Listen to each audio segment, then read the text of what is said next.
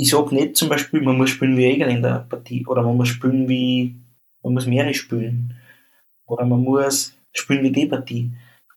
Aber was ich einfach geil finde, und da gibt's ja auch gute Beispiele, wie die Kapelle so und so, wie die Kleine Egel in der Besetzung, das sind so eine komplette unterschiedliche Partien, aber es ist einfach so gut, weil einfach alles gleich gespielt wird. Und das war unser Ziel. Machen wir uns aus, wie kurz wollen wir spielen, wie lang wollen wir spielen, mit wie viel Vibrato wollen wir spielen, wie wollen wir die langen Töne ablassen, wann lassen sie mir weg, wie spielen wir rhythmisch, hüpfert oder gerade. Mir ist alles wurscht, wir können, jeder kann da seine Wünsche sagen, aber wir müssen das dann gleich machen. Weil alles, was acht Leute gleich machen, hat schon mal eine Qualität, ob ich das dann mag oder nicht. Und das war uns einfach wichtig. In 3, 2, 1.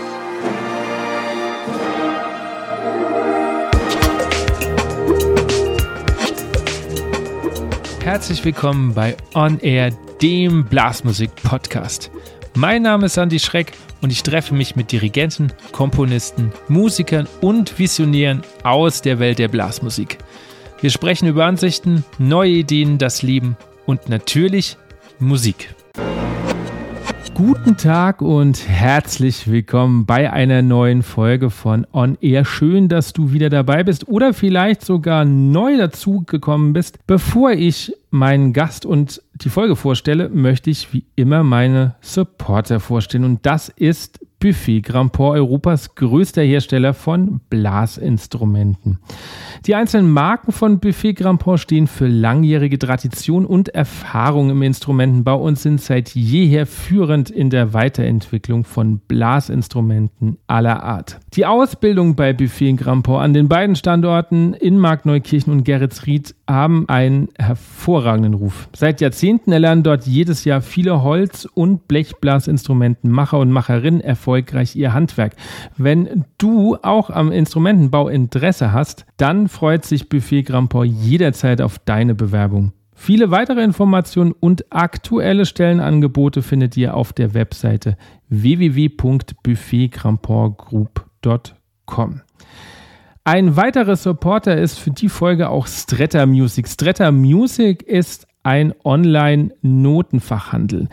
Dort findet ihr alles, was ihr braucht für euer Blasorchester, vom symphonischen Werk zur Unterhaltungsmusik, von der traditionellen Blasmusik bis hin zur Marschmusik, vom Jugendorchester bis zur Ensemblemusik gibt es alles, was ihr sucht.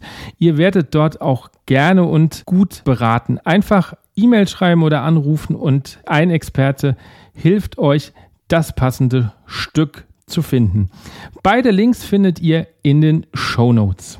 Mein heutiger Gast ist Patrick Prammer. Er ist wahrscheinlich bekannt für sein Schlagzeugspiel und der Chef der Kaisermusikanten. Wir haben darüber gesprochen, wie ging das überhaupt los? Wie hat er es in sein Orchester, nämlich das Radiosinfonieorchester Wien, geschafft? Also Probespiele, was hat das auch mit einem Unfall zu tun? Es geht auch um seine Übementalität, geht um unkonventionelle Probezeiten und Phrasierung. Ein bisschen Nerd-Talk über Schlagzeug. Wir philosophieren ein bisschen über einen Bassdrum-Sound und wie sieht überhaupt der Alltag als Musiker mit Familie und Ensembles, Dienst und Arrangementschreiben aus. Ich will nicht länger reden, ich wünsche euch jetzt viel Spaß. Mein heutiger Gast hat 2004 begonnen, Schlagzeug an der Anton Bruckner Privatuniversität in Linz zu studieren.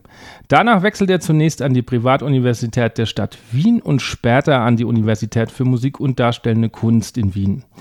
Seit 2011 ist er Soloschlagzeuger im ORF Radio Sinfonieorchester und daneben selbstverständlich auch noch kammermusikalisch mit einigen Ensembles, wie zum Beispiel dem Klangforum Wien, tätig. Er gründete nicht nur die Vienna Brass Connection, sondern ist vielen auch als musikalischer Leiter und Hauptarrangeur der Kaisermusikanten bekannt. Die Liste seines Schaffens wäre noch ziemlich lang und die Namen, mit denen er schon zusammengearbeitet hat, zahlreich. Ich freue mich sehr, dass er heute mein Gast ist und sage herzlich willkommen, Patrick Prammer. Hallo, herzlich willkommen, Andi. Äh, ich freue mich auch, äh, dass ich hier dabei sein kann. Habe schon viele tolle äh, Folgen von deinem Podcast gehört und freue mich, so einer illustren Runde dabei sein zu dürfen. Danke. Ich habe zu danken, dass du dabei bist. So viel Schlagzeug hatte ich ja noch nicht, glaube ich. Stimmt, nee. ja. Ja, wird jetzt ein bisschen mehr tatsächlich. Also du bist jetzt äh, für die dritte Staffel der zweite Schlagzeuger. Nächste Woche, also für die Hörer ist es schon rum, aber für dich nächste Woche kommt Jost Nickel. Ah, uh, super. Bin ich ein großer Fan von ihm eigentlich. Also ah, okay. Einer meiner Lieblingssettler, sagen wir mal so. Okay, zu deinen Vorbildern kommen wir später noch. Also ich habe eine äh, lange Liste. Mal gucken, ob wir heute alles schon schaffen.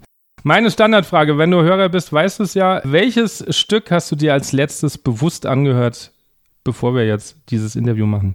Äh, das war äh, eigentlich heute. Ich habe mir von John Adams äh, das Stück City Noir heißt das angehört weil wir jetzt ähm, ab Mittwoch mit den Kaisermusikanten unterwegs sind bis Sonntag und am Montag geht bei uns im Orchester der Dienst wieder los mit diesem Stück. Äh, und äh, wir haben eine E-Mail bekommen von unserer Chefdirigentin, dass das ziemlich schwierig ist. Daraufhin haben wir uns alle sofort die Noten besorgt. und jetzt wird geübt bis zum Umfallen und äh, angehört, weil das wirklich ein extrem schweres Stück ist, äh, gerade für Bläser und Schlagwerk. Ähm, extrem, extrem viel Soli, schnelle Sachen, das dauert ziemlich lang und ja, da habe ich mir gedacht, passt, da höre ich jetzt noch mal rein, um mein Gewissen ein bisschen zu beruhigen. Ist aber nett, dass euer Dirigent euch noch eine E-Mail schreibt und sagt, Achtung, schwer. Oder? Das, finde ich wirklich nett, weil äh, ja, wenn, wenn Monate sind mit viel Dienst, dann dann, ja, dann hat man tatsächlich nicht Zeit, dass man sich jetzt einmal jeden Block vorbereitet, sondern dann wird so nach und nach abgearbeitet. Äh, das wäre für das Stück jetzt äh, definitiv zu wenig Zeit gewesen. Also wenn ich da erst vier, fünf Tage vor zu üben beginne, dann hätte ich das nicht geschafft. Patrick, ich würde gerne so ein bisschen biografisch vorgehen. Wie kam Musik überhaupt in dein Leben? Ähm, meine Eltern sind ganz unterschiedlich musikalisch, meine Mama nämlich gar nicht und mein Papa äh, sehr. Ähm, er war selber Klarinettist äh, bei einer Musikkapelle und war dann in einer volkstümlichen Band Sänger und Gitarrist. Also er hat sehr viel, ähm, sehr viel Musikinstrumente China, aber war es, also er war kein Profimusiker. Aber er war wirklich ein sehr guter Musikant, sage ich mal. Äh, und ich glaube einfach so meine Neugier an der Musik und bestimmt auch das Talent, das man braucht, äh, um so einen Weg zu machen. Das habe ich sicher von ihm gekriegt und ich war einfach als kleiner Bursche immer bei den Bandauftritten dabei, bei den Proben dabei und ähm, habe dann immer auf die äh, Instrumenten, Koffer und so mit die Sticks schon mal dumm trommelt. Also es war relativ schnell klar, dass mir das eigentlich äh, ziemlich interessiert. Mhm. Und wann, also wann kam die Entscheidung, Schlagzeuger zu sein? Also es hätte ja auch kleine Test sein können. Ja, genau, aber eben, ich war dann bei den Bandproben und Auftritten, bin ich immer so hinter dem Schlagzeuger gesessen und habe so ein bisschen mitgeklopft und, und äh, der Papa hat einfach sofort gemerkt, dass mir das jetzt nicht interessiert und wir waren dann ähm, bei einem Lehrer privat, um das einfach einmal auszuprobieren und ähm, er hat gleich gesagt, er sieht da ein gutes Potenzial und da, da, da würde er, also er würde mich nehmen und und ich habe es dann auch sofort lässig gefunden, was ja als kleines Kind jetzt nicht unbedingt gleich äh, von vornherein äh, logisch ist, dass da diese, dieser Unterricht dann, dieser, dieser Rahmen, in dem das dann passiert, dass der gleich passt. Aber mir hat das gleich nicht getaugt. Und genau, das war dann relativ klar, dass ich gern Schlagzeug lernen würde. Wie alt warst du da? Vier. Oh, vier. Das genau. ist äh, früh. Es war wirklich ziemlich bald. Also es war ganz, ganz lang mein Problem. Ich habe mit Set direkt, also mit Drum Set begonnen, also nicht klassisch an der Musikschule. Und es war zum Beispiel einfach ganz lang mein Problem, nachdem ich über noch nicht der Größte bin, aber ich bin einfach mit den Füßen nicht. Gescheit. Also, es hat einfach, ich habe mir das irgendwie selber so zusammenbauen müssen, dass ich überhaupt mit den Füßen da dann das alles bedienen kann und ja, da hat dann so ein Kinderset her müssen und genau, also es war jetzt nicht optimal, aber ich wollte eigentlich nichts anderes machen. Und du bist dann auch über die Blaskapelle gegangen? Genau, also irgendwann äh, haben natürlich meine Eltern dann gesagt, am gescheitesten wäre, sich in der Musikschule anzumelden. Das habe ich dann da. Und da bin ich dann natürlich auch gleich einmal ins Jugendorchester von der Blaskapelle und dann zur Blaskapelle ziemlich bald mit zehn Jahren. Und da hat es dann irgendwie angefangen, dass das schon einen großen Teil in meinem Leben einnimmt, die Musik natürlich auch durch die Kameradschaft und alles, was da dazugehört, äh, hat sich das dann irgendwie gegen Fußball und alles durchgesetzt, was in dem Alter auch noch interessant ist. Ähm, genau, und das, das war dann aber auch eine Zeit lang eigentlich einmal alles, was ich wollte. Also ich, hab das, ich war nie so einer, der mit 12, 13 oder 14 oder irgendwie gesagt hat, so ich möchte jetzt Profimusiker werden, sondern das hat sich dann eigentlich viel später ergeben. Mhm. Wann? Also wann, wann war für dich klar, okay, das könnte ich vielleicht beruflich machen? Mm, es ist eigentlich gar nicht so aus meinem Impuls gekommen, sondern ich war dann äh, bei Primala Musiker, wie ja, 17, glaube ich, war. Und da hat mich mein, mein damaliger, dann angehender Professor und mein jetziger Kollege Mereso, der äh, Josef Gumpinger, äh, angesprochen. Der war da in der Jury bei Primala Musiker und der hat gesagt, ob ich nicht gern bei ihm studieren würde. Und dann habe ich mir gedacht, okay, das wäre eigentlich ganz interessant und ich war in einer ziemlich schweren Schule und ich war nicht gut in der Schule und habe gedacht, passt, ich studiere jetzt Musik. Wusstest du oder konntest du da schon abschätzen, was das wirklich heißt? Also dann auch als Profimusiker zu leben? Hm, nein, nicht wirklich. Ähm, ich habe es überhaupt nicht einschätzen können, weil ich mich mit dem auch überhaupt nicht bewusst habe und äh, äh, befasst habe, Entschuldigung. Ähm, und ich habe natürlich schon in dem Alter schon ein bisschen so angefangen, Orchester zum Herrn, Bruckner ist cool, wenn man blickt, bis Fan ist, Mahler ist cool, wenn man blickt, aber es war jetzt nie so, war da möchte ich mitspielen oder ich möchte damit so die Wiener Philharmoniker oder das habe ich mir eigentlich alles nicht gedacht. Also für mich war das eigentlich mehr so ein Kameradschaftsding und es war einfach ein Spaß in der Kapelle und auf einmal war ich konfrontiert mit dieser Idee, hey, ich könnte ja Musik studieren und selbst da ist ja dann der Weg noch breit gefächert. Man kann unterrichten, also dass ich wirklich jetzt Orchestermusiker wird, habe ich lang, also das habe ich nicht, nicht von Anfang an so intensiv verfolgt. Wann hast du überhaupt dann begonnen, auch Mallets zu spielen, wenn du sagst, du kommst ja vom Set? Für als, als klassischer Schlagzeuger muss man ja auch noch anderes Zeug äh, machen. Ja, ich war da relativ spät dran, insofern war das auch immer eine Schwäche von mir. Ähm, Marimba Solo, Vibraphon Solo, ähm, ist einfach unglaublich beeindruckend, wie jung die, die äh, jungen Schüler und Schülerinnen heute schon sind und wie, was die für Stücke spielen. Also das war in meiner Zeit überhaupt noch nicht so und ich habe dann einfach, ja, eben wie das angefangen hat, äh, prima la Musiker mal zu spielen, das ist dann so irgendwie der nächste Schritt gewesen, okay, bin ein talentierter Schüler in der Musikschule, bin am Weg zum goldenen Leistungsabzeichen, prima la Musik ist dann so einmal der nächste Schritt, vielleicht beim Wettbewerb mit tun, ja passt, ich meine, da sind die Anforderungen eh schon äh, dann so, dass du da auf den Stabspielen ein gutes Soloprogramm abliefern solltest und da wie dann das begonnen. Äh, Im Nachhinein gesehen schon viel zu spät, aber es ist noch ausgegangen, damals für die Stelle. Genau. Hast du das gern gemacht? Also wenn man so vom Set kommt und ich sehe das manchmal so bei Jugendlichen bei uns so im Musikverein, wenn es dann heißt, okay, wir brauchen auch Leute am Stabspiel, wäre das nicht was für dich? Dann gibt es viele, die das uncool finden, weil es halt von dem, vom Set-Spielen halt, von dem Coolen, was man so kennt, natürlich erstmal weggeht und äh, doch irgendwas andere, komplett anderes ist. Im Verein hat es mir schon Spaß gemacht, weil, weil das oft coole Stücke sind. Das ist oft meistens nicht ganz schwierig, außer wir sind in so einer Kunststufenkapelle, aber das waren wir nicht.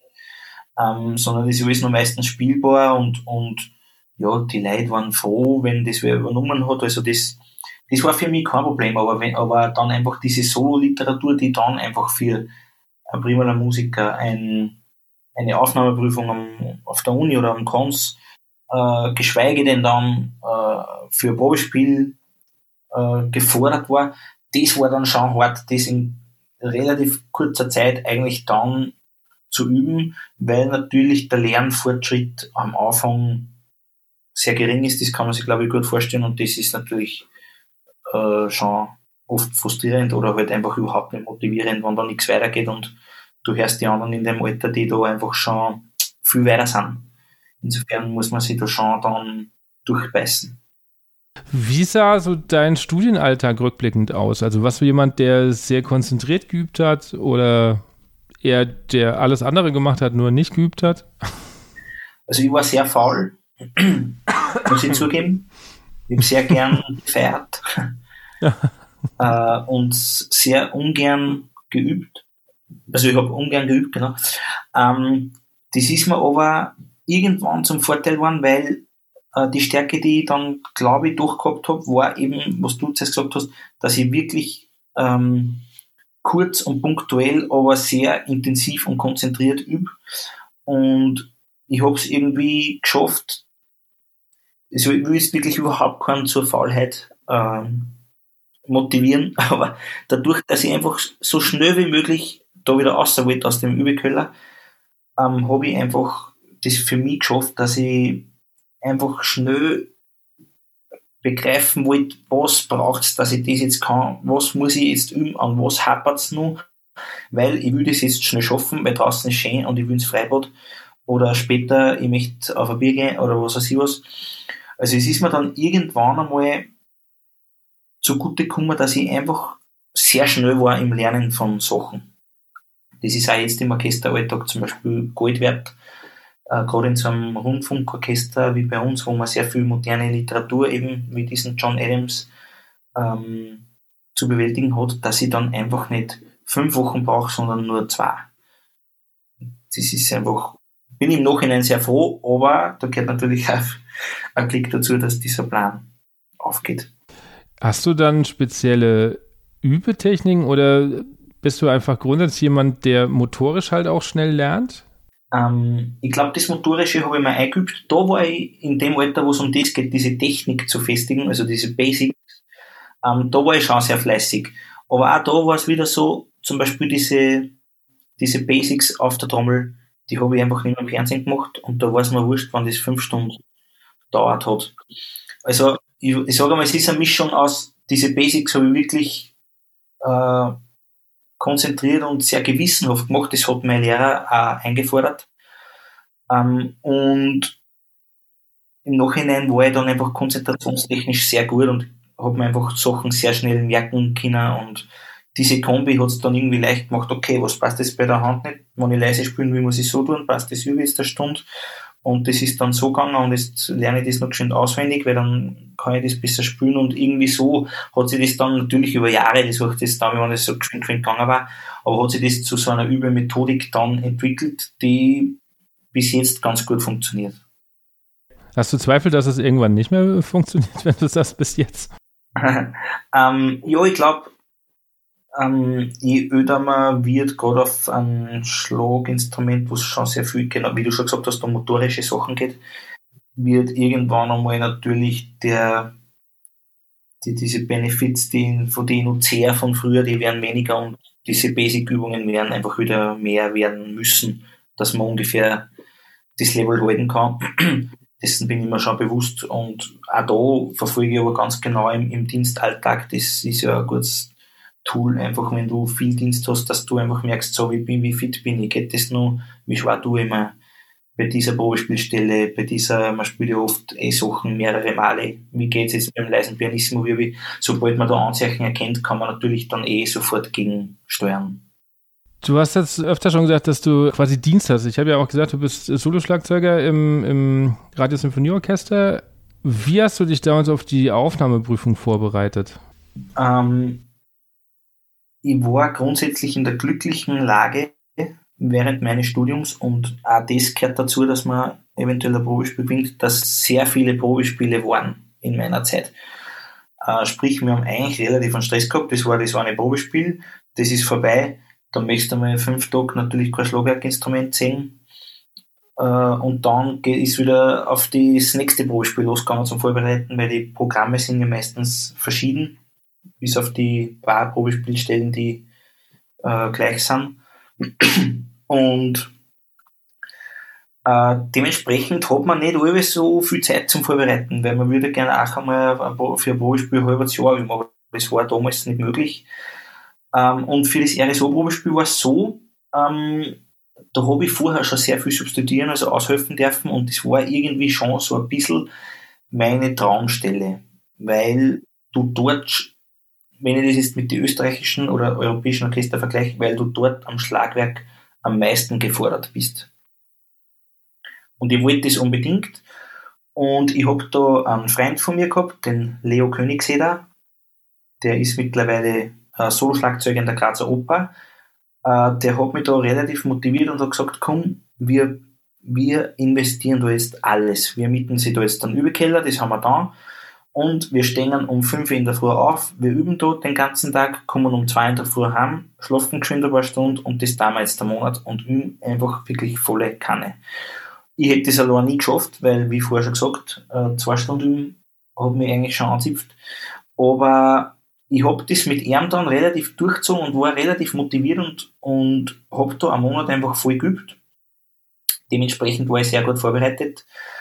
Ähm, mental habe ich nie wirklich große Probleme gehabt, Gott sei Dank, mit der Nervosität, weil ich einfach gut vorbereitet war und weil ich einfach gewusst habe, ähm, ich kann viele Sachen sehr gut spielen. Und dann war es ganz witzig, eine Woche vor dem Rollspiel habe ich mir dann äh, in einer Brandschutztür den, die Hand eingeklemmt. Mein Mittelfinger war dann ungefähr so wie eine Blutwurst. Das ist dann aufgestochen worden und ausgedruckt worden, wurscht, muss man jetzt nicht mehr ins Detail gehen. Und da auf einmal war relativ schnell fraglich, ob ich überhaupt mittun kann bei dem Probespiel, weil es hat einfach unglaublich geschmerzt und ja, jeder kann sich das vorstellen, wie das, wenn man sich die Hand einzwickt bei einer Tier und das war richtig so eine fette Brandschutztier.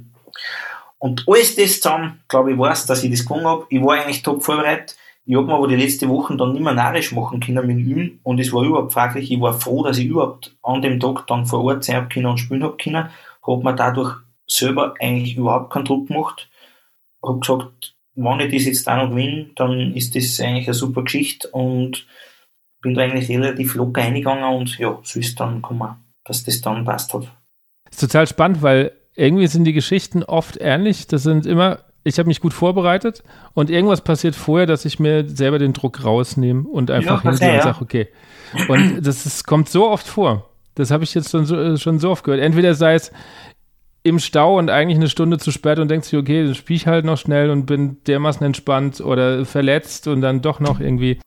Das ist natürlich schon, es ist schon cool, weil, weil selbst, also wie gesagt, ich habe nie Probleme gehabt, aber jeder, der ein Probespiel macht oder jeder, der um eins gemacht hat, weiß, okay, im Vergleich jetzt zum Übekammerl werden ungefähr 80% bringen Genau. Und, und wenn dann einer kommt und der hat einen super Tag und der bringt 90 Prozent, dann kann man einerseits nichts vorwerfen, aber dann hat sich der das natürlich verdient. Aber, aber ich, ich habe immer gewusst, 80 Prozent geht locker.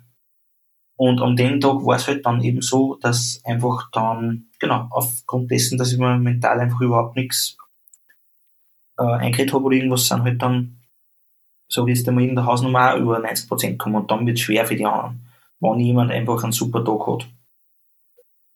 Aber ich glaube, wenn die mentale Komponente ist, ja, ist einfach mindestens, mindestens 50 Prozent genauso wichtig wie die technische was. Definitiv. Habe ich jetzt selber gemerkt, ich habe ja vorhin gesagt, ich habe gestern ein Konzert gespielt, das erste Mal seit drei Jahren wieder. Und das erste Mal auch wieder überhaupt Solostück vorm Orchester und ich habe einfach gemerkt, ich bin die Routine nicht mehr gewohnt. Also das Stück war jetzt nicht schwer, aber eine, allein einfach mal da wieder zu stehen und irgendwie, ähm, du weißt, das Publikum guckt dich an. Das war für mich jetzt mal wieder irgendwas Neues, obwohl ich es kenne, aber die Routine fehlt halt. Ja, das, das kann man vorstellen, weil das, das, das ist bei mir sogar im Kleinen so, also die unangenehmsten, also unangenehm jetzt im Sinn von, da spielt man jetzt nicht gleich mit dem Handy und tut nicht gleich Schmäh führen, sondern man passt wirklich mal auf und, und muss da wieder mal reinkommen in die Routine.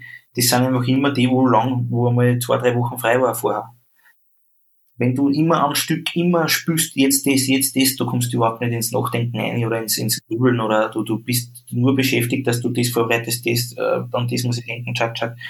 Ähm, das, das, das lässt überhaupt keine Selbstzweifel oft gar nicht aufkommen. Du vier Wochen Zeit hast für fünfte Maler als Trompeter und dann kommt der Tag X, wo die erste Probe beginnt, bist sicher nervöser, wie wenn du überhaupt keine Zeit hast, eigentlich zum Vorbereiten gehabt hast, so, jetzt, jetzt ist das, so, los geht's. Und kann man ich vorstellen, zumindest für mich, das ist vielleicht auch unterschiedlich, aber mir geht's ja so auf jeden Fall. Du hast ja vorhin gesagt, als du angefangen hast zu studieren, war dir gar nicht so klar, was da auf dich zukommt. Kannst du dich an den Zeitpunkt ungefähr erinnern, wo du dich das erste Mal als Profi-Schlagzeuger dann auch gefühlt hast? Ja, also es war dann eigentlich, ich war dann zu studieren begonnen eben. Und dann war ich eigentlich eh gleich einmal beim Bundesheer, also bei der Militärmusik in Oberösterreich. Und dann während der Militärmusik äh, habe ich mein erstes Probespiel gemacht bei den Wiener Symphonikern. Damals war ich 18 Jahre.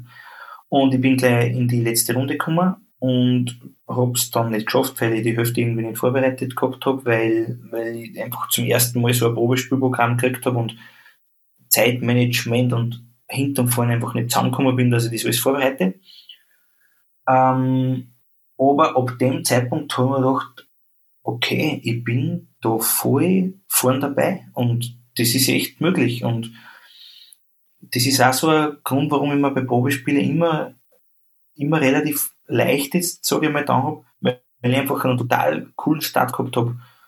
Also ich bin da hingekommen, habe mit überhaupt nichts gerechnet, war ein blutiger Anfänger, Student äh, und habe gewusst, es gibt ganz, ganz viele Schlagzeuger, die viel besser sind wie und war da auf einmal dann im Finale und habe das dann halt nicht gekriegt, weil ich die Stücke irgendwie nicht vorbereitet gehabt habe und ich habe mir dann gedacht, hey, das, das geht sich aus und ich kann das echt schaffen und, ich, und da war auch erste, das erste Mal dann, ich will das eigentlich, das ist cool.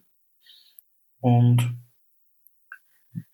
genau, da, da beginnt dann eh, man jeder weiß das, der das einmal geschafft hat, in einem Probespiel in eine zweite Runde zu kommen oder weit zu kommen, da werden natürlich dann die Leute aufmerksam, die Orchester, und du beginnst in den Orchestern zu substituieren und da habe ich einfach das Gefühl gehabt, okay, cool, ich kann das professionell machen, ich bin gut genug, da mitzuspielen und ab da habe ich mir eigentlich gedacht, nicht, ich bin Profimusiker, das ist vielleicht jetzt falsch zu behaupten, aber da habe ich mir gedacht, ich könnte schon einer werden.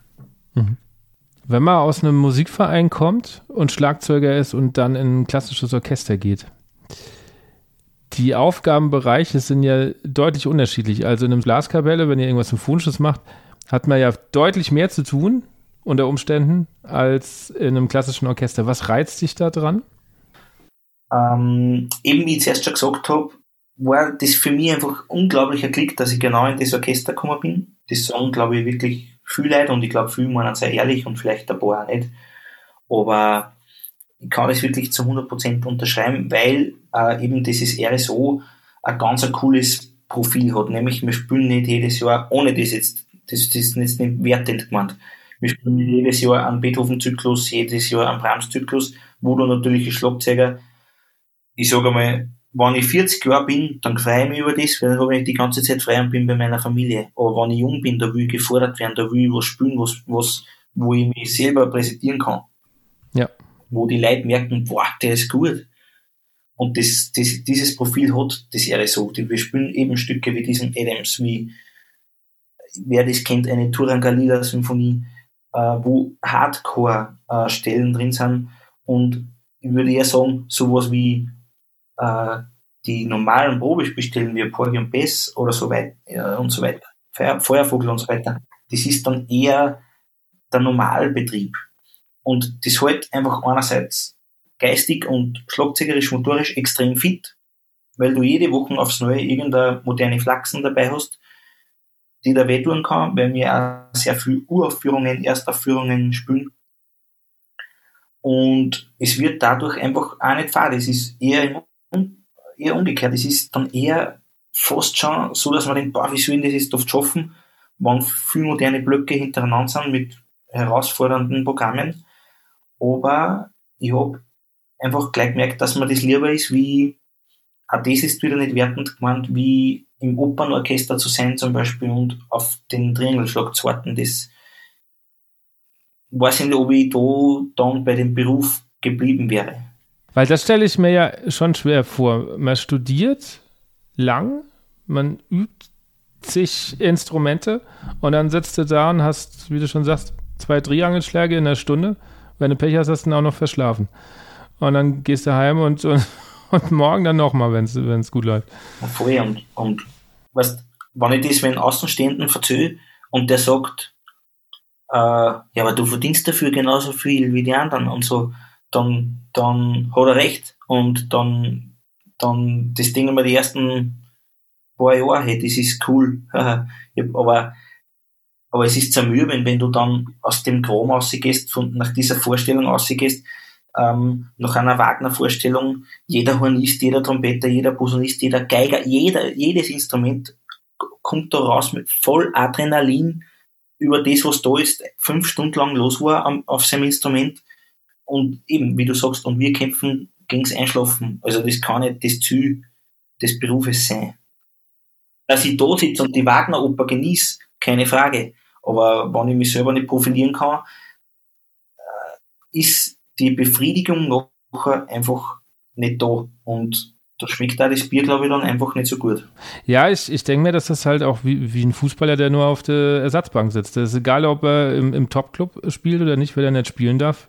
Es ist nicht das, was er, warum er den Job genommen hat. Genau, also das, ja, das, das ist ja her. Oft Leute sagen, boah, zweiter Tormann bei den Bayern, das muss doch geil sein. Du spielst nie, du hast keinen Druck und verdienst da Geld. Aber eben, genau, eben für denjenigen geht es, glaube ich, nicht um das. Genauso ist das bei uns und darum bin ich ganz froh, äh, dass ich da in einem Orchester gelandet bin, wo wir als Schlagzeuger sehr äh, gefordert werden, dadurch auch geschätzt werden und äh, immer wieder einfach Sachen da sind, wo man sich profilieren kann und, und, und nicht immer nur die Geiger, die Trompeter, die Hörner, die großen Stars sind, wo sie auch bei uns sind natürlich. Aber dass man da auch ein bisschen mitschnuppern kann und einfach auch einmal wichtig ist und, und sie nicht irgendwie ein trostloses Dasein fristet und halt auch irgendwie irgendwo so mitspielt. Ja. Was reizt dich dann an so, ja, an modernen Werken, an neuer Musik? Ist es tatsächlich der technische Aspekt oder ist es tatsächlich, oder auch der musikalische? Weil musikalisch finde ich es jetzt, obwohl ich auch Musik studiert habe, oft schwer zugänglich. Als Hörer. Spielerisch finde ich es dann immer gut, da kommt man mehr oder weniger manchmal rein. Aber als Hörer finde ich es oft einfach schwer zugänglich. Was ist es bei dir? extrem, da muss ich da recht geben. Also man muss da wirklich ehrlich sagen, es gibt gute Sachen und es gibt Sachen, die sind einfach ein Schmarrn. Also das ist einfach so, es gibt Sachen, da, da, da greifen sie alle bei uns im Orchester aufs Hirn und sagen, was ist denn das, ist wieder für ein Schmarrn. Und, und vielleicht sogar dann nur die Kombi unnötig sau schwer und aber äh, Schatz. Also kann auch passieren. Also ich, ich will auf keinen Fall sagen, wir spielen nur lauter coole, moderne Sachen. Aber die Spannung ist einfach immer klasse und es sind dann trotzdem viele coole Sachen dabei. Äh, vor allem, wenn man dann unterscheidet zwischen modern und zeitgenössisch. Ähm, ich habe viel super Uraufführungen gespielt, ich habe viel Scheiß-Uraufführungen gespielt. Ähm, die zeitgenössischen Sachen sind dann meistens super, sprich von 40 bis fast jetzt, 40er Jahre bis fast jetzt, eben John Adams ist ja eigentlich auch schon, ist ja nicht modern, ist einfach zeitgenössisch. Ähm, der Reiz sicher nicht musikalisch, weil ich brauche jetzt nicht hoffen, dass der, die, die Symphonie Nummer 5 von, von Mr. XY, die jetzt da aufgeführt wird, die schönsten Mozart-Melodien parat hat, das wird es nicht sein sondern es, es wird einfach entweder was Atonales sein, was mit Mikrotöne, was, was vielleicht am ersten Blick nicht so äh, verständlich ist. Äh, und aus diesen Sachen gibt es dann immer wieder super Sachen. Zum Beispiel Thomas Edess haben wir Oper gespielt, die äh, wie Exterminating Angel. Das ist wirklich geilste Brassband-Musik.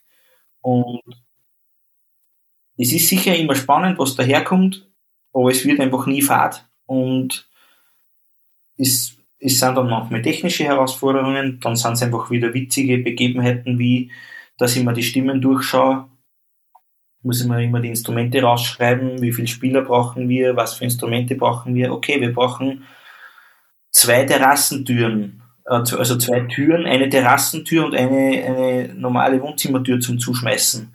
Okay, wo kriegen wir das jetzt her? Passt, geht zu meinem Kollegen äh, Pepe Gumpinger Sag ich, du, wir brauchen zwei Türen. Sagt er, kein Problem, wir haben sieben. Geh mit, und, und dann, dann holen wir halt die Türen auf. Also, wir haben erstens mal einen, einen, einen vielfältigen äh, Schatz an, an Instrumenten im RSU, an Schlagwerkinstrumenten, die, glaube ich, europaweit unübertroffen ist. Und ähm, es ist einfach witzig, was da oft daherkommt und es, es kann dann einfach auch lustig sein. Es ist, manchmal ist moderne Musik gar nicht ernst. Das wollte ich gerade fragen. Glaubst du, dass neue Musik oder moderne Musik teilweise auch zu ernst genommen wird? Ich glaube schon, weil ich glaube eben, also ich will nicht behaupten, dass ich mich darauf einlassen kann, weil wie gesagt, ich glaube, der Satz, der vielleicht am öftesten fällt, so ist Schmäh zu irgendwelchen Kollegen ist, also das, das, das ist uns einfach nur zu hoch wahrscheinlich, aber ich check nicht, was da geil sein soll da. Äh, aber es gibt da wirklich, äh, es gibt da wirklich erstens mehr Publikum dafür. Also ich kann mich an Aufführungen erinnern von Friedrich Zerhas Spiegel. Da denkst du dir eineinhalb Stunden wahrscheinlich, das gibt's doch jetzt nicht, was da los ist. Und da war die, der, der Konzert, das Konzerthaus in Wien, da sind die Leute gestanden. Einfach, also denen hat das so taugt. Und ich glaube, wenn da ein normaler Klassikgast, ein Abo-Gast hingeht, der nimmt das zu ernst. Weil der erwartet sich da eben, wo ist denn da die Melodie oder wo ist denn da der Rü oder was soll denn da schön sein? Aber der will gar nicht, dass das schön ist. Vielleicht der will provozieren, der will, dass Leute rausgehen und sagen, ah, was war denn das da? Und irgendwie verstören und da, da, da. Also das ist oft der Hintergrund, glaube ich, dass die ganz andere Aspekte an der Musik haben und wenn man die dann zu ernst nimmt, dann kann man sie natürlich überhaupt nicht darauf einlassen. Weil dann kann man nichts damit anfangen. Was ich nur nicht so verstehe oder immer den Eindruck habe, ist, äh, wie du schon sagst, die wollen, oder oft will es ja nicht schön sein, ist ja auch oft verpönt irgendwie, es darf ja nicht schön sein, aber irgendwie habe ich so das Gefühl, es ist jetzt nur noch provozierend und es ist irgendwie nur noch irgendwie in die Richtung. Also warum darf das auch nicht mehr, also warum darf das nicht schön sein? Ja, das frage ich mich auch, weil, weil ähm, zum Beispiel, dass das einfach dann, dass ein modernes Stück einfach nur nur atonal ist oder nur noch mit Geräusche oder mit Obertöne zu tun hat, das finde ich ist einfach, ja, das ist es das schon 20 Jahre so. Und genau. Man, ich, ich kann halt das, ich würde halt das einfach jetzt auch und mal gern mit der Brassband-Szene vergleichen, Szene vergleichen. Ich war auch äh, kurz mal Mitglied in der Brassband Oberösterreich und war da bei den Europeans dabei und so ich meine, wenn man sich da mal die Stücke anguckt, die sind auch modern. Die gehen auch nicht immer gleich das erste Mal ins Ohr. Aber das sind mördergeile Scheiben, wo trotzdem ein System dahinter ist, wo trotzdem, wenn man es dann ein paar Mal gehört hat, Sachen dahinter sind, die wirklich cool sind, coole Choräle, coole technische Passagen, die man vielleicht nicht beim ersten Mal nachsingen kann, aber, aber trotzdem geil zum Anhören sind. Und das wäre einfach dann zum Beispiel so ein Mittelweg. Was, natürlich kann keiner mehr kommen mit einer Brahms-Symphonie oder einer Beethoven-Symphonie, das braucht da keiner mehr. Aber es muss schon einen Mittelweg auch geben, finde ich. Das ist nur noch Töne aneinander oder wir sagen dann auch gern, ich, wenn ich das Finale hin und ich, ich hau halt so ein Hand voll Schotter drauf und schau mal, was rauskommt bei der Tastatur. Also so kann es halt auch nicht sein, finde ich. Ja, ja.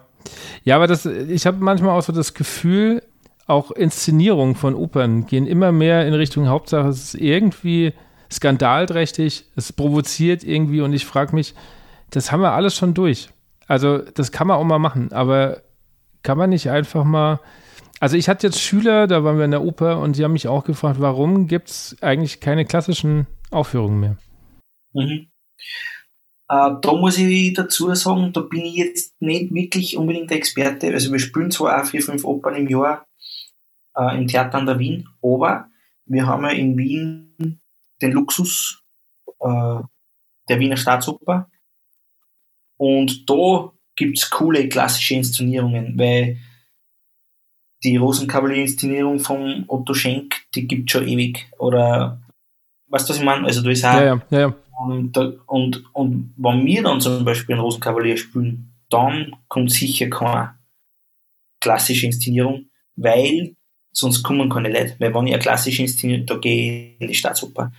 So kann man das in Wien zumindest erklären. Wenn wir einen Ring des Nibelungen spielen, dann gibt's da irgendwas ganz was anderes, weil die Leute neugierig sein müssen, wie das jetzt gemacht ist. Weil wenn du die ganz normale XY-Inszenierung wüsst, dann ähm, kannst du in die Staatsoper gehen, die da Gott sei Dank, muss man auch sagen, da festhalten, weil ich bin da auch Fan. Ein Rosenkavalier ist für mich nicht da rennen drei Roboter über die Bühne und, und, und da blinkt da irgendwas. Das ist für mich nicht Rosenkavalier und darum bin ich froh, dass die, die Staatsoper da zum Beispiel an solcher Tradition festhält. Gleichzeitig sind dann andere Opernhäuser vielleicht genötigt, extravaganter zu inszenieren, weil sie sich sonst quasi das Publikum teilen müssen. Das wäre meine Erklärung für Wien. Generell muss ich, wie gerade gesagt, sagen, bin ich auch ein Fan von einer bei gewissen Stücken von, von Inszenierungen, die für mich, das ist, sind für mich teilweise Märchenwelten, das sind für mich teilweise das spielt einfach im 18. Jahrhundert mit die und die Kostüme und die Frisuren und nicht in der Zukunft und was weiß ich was. Ja, da bin ich, bin ich bei dir. Ich habe in der Recherche ähm, gelesen, dass du auch schon mal in Cleveland ausgeholfen hast. Mhm. Was ist der Unterschied zwischen einem amerikanischen und einem europäischen Orchester? Ähm, erstens mal möchte ich dazu sagen, Cleveland Orchester, mein erster Dienst in einem Hoforchester. Ähm, der war so, dass wir, dass der Franz Welser Möst mit dem Cleveland Orchester nach Wien gekommen ist und die waren vorher in Köln mit der zweiten Maler und da gibt's äh, Bühnenmusik Schlagwerk. Und die dürften irgendwie ein bisschen indisponiert gewesen sein, warum auch immer. Äh, jetzt hat der Franz Welser Möst, meinen Kollegen, meinen jetzigen Kollegen, Herrn Kumpinger, angerufen, die waren nämlich Schulkollegen, ob er Studenten hat, weil das war katastrophal. Er sagt, er hat den, den und den Studenten. Das funktioniert sicher, passt. Wir haben uns alle aber so dermaßen in die Hosen gemacht, äh, wie dann auf einmal der Solotrompeter von Cleveland rausgekommen ist und mit uns die Bühnenmusik gespielt hat dass wir es auch komplett umgelegt haben. äh, und dann nachher sind wir auf ein Bier gegangen und da haben wir eigentlich gesagt, das ist nichts für uns. Mhm. Also es war irgendwie ganz witzig, weil es ist toll, dass ich es in Lebenslauf schreiben darf, aber eigentlich war das so ein Punkt, wo ich mir gedacht habe, boah, das ist eigentlich alles ganz schön zart. Und eigentlich haben wir es nicht so wirklich äh, am Kosten, aber wir waren da einfach, wie gesagt, das war, wir waren einfach da ganz nervös. Und ja, im Nachhinein finde ich es eine lustige Anekdote, jetzt da, wo ich die, die, die Musiker Cleveland Orchester jetzt da kenne.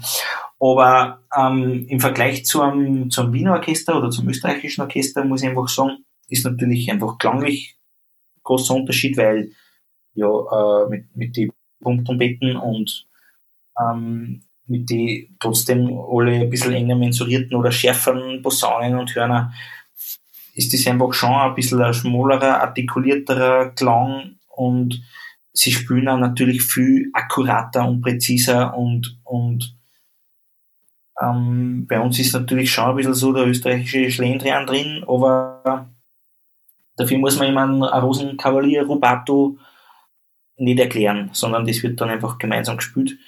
Ähm, und das sind einfach, finde ich, die Unterschiede. Also es ist ein bisschen, kommt aufs Programm drauf an. Wenn ich, wenn ich die Wahl habe zwischen Wiener Philharmoniker und Cleveland Orchester bei einer Brahms-Symphonie, dann entscheide ich mich hundertprozentig für die Wiener Philharmoniker. Und wenn ich aber vielleicht ein, eine Turangalila Symphonie oder äh, Sacre oder was, dann hätte ich, dann hole ich mir das von Orchester an, weil da bin ich mir hundertprozentig sicher, das biegt alles auf die 16. genau. Mhm.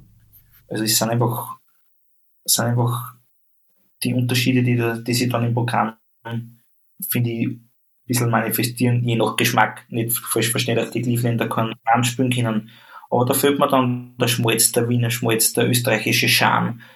Vielleicht auch diese Schlampigkeit, die aber oft zu solchen geilen Übergängen führt. Ja, da wird riskiert. Wenn er zusammen ist, ist so, dass der Gänsehaut aufzieht. Wenn er nicht zusammen ist, ist es für der Schatz, ja.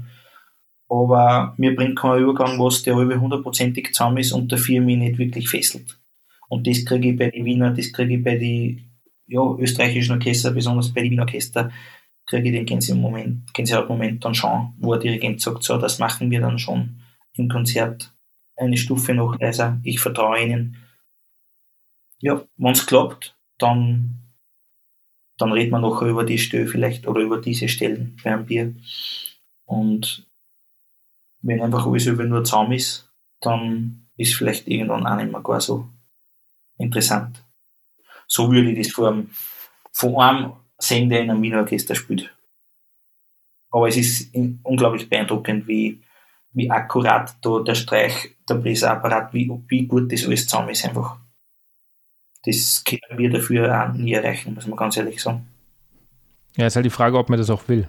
Also, man gibt halt dann dafür andere Dinge auf, wahrscheinlich. Genau, also geil wäre beides, aber das, das geht wahrscheinlich nicht. Aber mir ist dann die Musik trotzdem lieber wie die Perfektion. Wir machen eine kleine Werbepause, denn ich will euch noch mehr Kultur vorstellen. Denn am 3. bis zum 4.9. findet zum ersten Mal eine zweiteilige Leitmesse für alle Blasmusikbegeisterten statt, nämlich volles Rohr Blasmusik im Dorf Münsterland. Die Messe verbindet Hersteller, Branchenexperten, Fachbesucher sowie Musikinstrumente. Ihr habt dort die Möglichkeit, eine Vielzahl an Holz- und Blechblasinstrumenten zu entdecken, auszuprobieren und zu vergleichen. Es wird Expertenvorträge geben, die zum Diskutieren einladen. Es wird Masterclasses geben, die zum Austausch dienen. Sichert euch jetzt schon die Tickets für den 3. und 4. September bei Volles Rohr Blasmusik im Dorf Münsterland. Die Tickets könnt ihr online auf www.vollesrohr-blasmusik.de erwerben. Den Link wird es auch in den Shownotes geben. Die Messe wird durchgeführt von Vollmer Instrumenten Service, dem führenden Unternehmen im deutschsprachigen Raum für den Verleih und Verkauf von Musikinstrumenten. Ich wünsche euch jetzt wieder viel Spaß mit der Folge. Du hast ja schon unter sehr, sehr vielen auch sehr bekannten Dirigenten gespielt. Was macht für dich einen guten Dirigent aus? Beziehungsweise was brauchst du als Schlagzeuger vor dem Dirigent? Ein guter Dirigent, und das ist heutzutage gar nicht mehr so üblich oder erforderlich, haben wir zumindest das Gefühl. Also muss schon dirigieren können. Sprich, ich möchte einfach schon einen Takt erkennen, ich möchte ein Tempo erkennen, ich möchte beim Auftakt, Auftakt erkennen, wo ist dann definitiv die Eins? Äh, wird es jetzt bewusst schneller oder dirigierst du vor? Willst du da ein Retardando oder willst du da jetzt gerade langsamer? Also wirklich die Basics. Ähm, da werden jetzt einige fragen, na, na, was macht der Dirigent? Aber es ist einfach wirklich gar nicht mehr so selbstverständlich, dass einmal das Grundhandwerk passt. Ja, dann musst du natürlich mit einer musikalischen Idee kommen.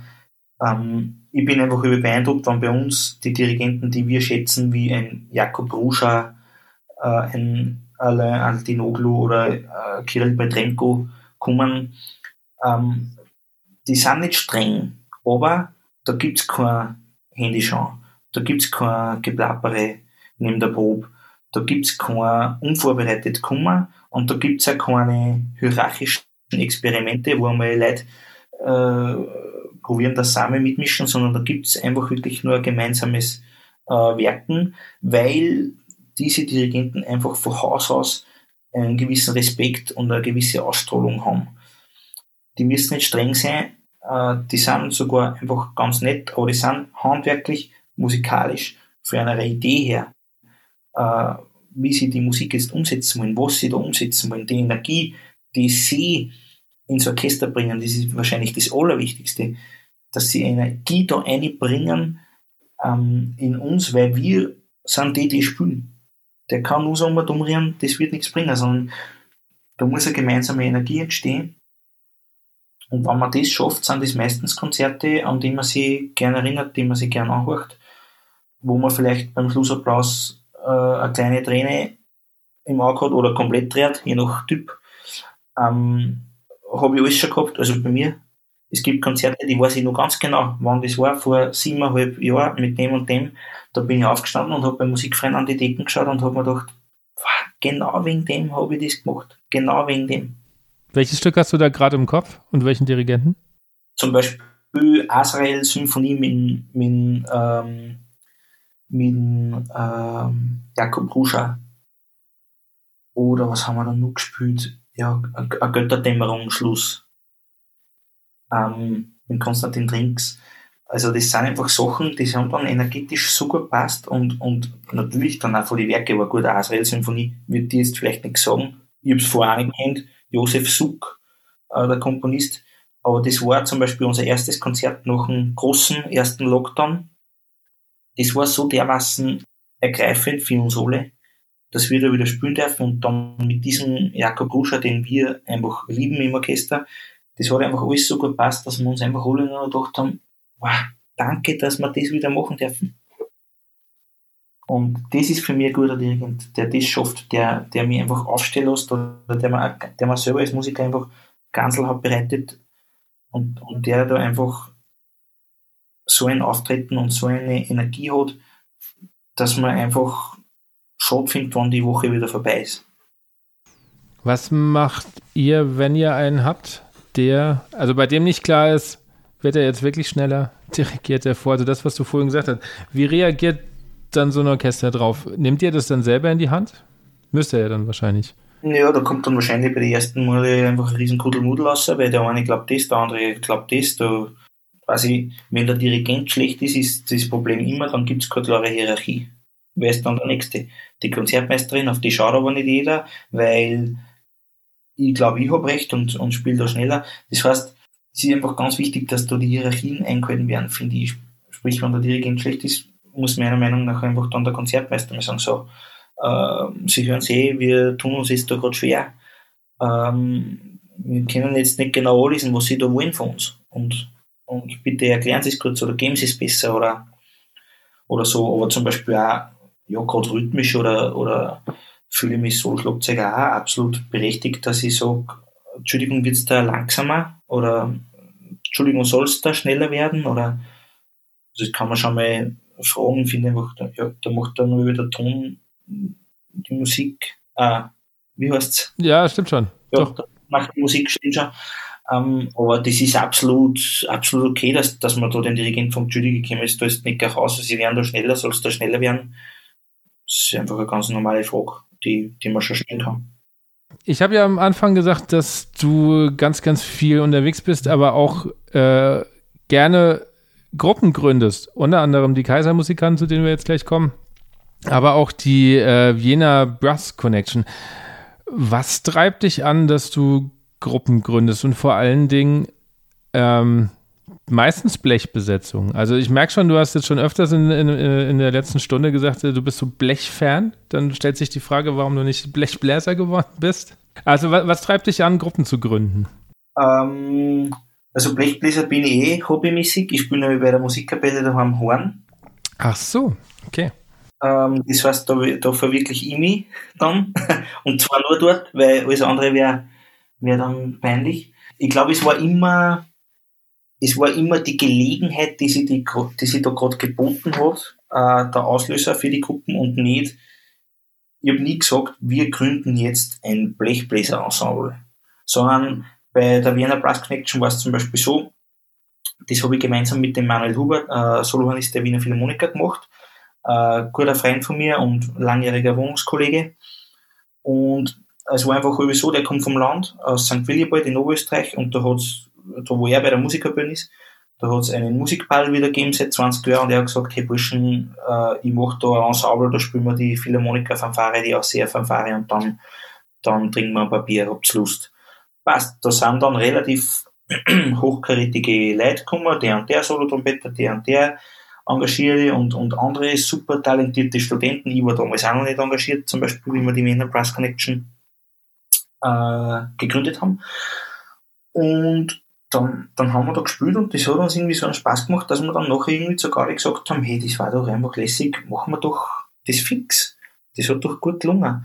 Und wir haben sie dann daheim zusammengesetzt und haben dann gesagt, okay, welche Besitzung wird da gut passen, welche Repertoire sollen wir spielen, äh, wie, welche Leute fragen wir. Und bei der Wiener Brass Connection bin ich eigentlich ganz besonders stolz, wie wir das gemacht haben, weil wir haben das nämlich wirklich ausgewählt, eigentlich äh, nach dem, wie wir uns mit den Leuten verstehen. Also wir haben jetzt nicht gesagt, boah, da brauchen wir den und da brauchen wir den, du bist von dem Orchester, sondern hey, der mit dem was er gerade, der ist lustig und natürlich schon unter der Voraussetzung, dass er häufig sämtlich bloß Instrument beherrscht, aber ähm, und wir haben das dann gegründet und von die 21 Leute, die wir waren, ähm, waren glaube ich fünf engagiert und mittlerweile sind, ist einer nicht engagiert.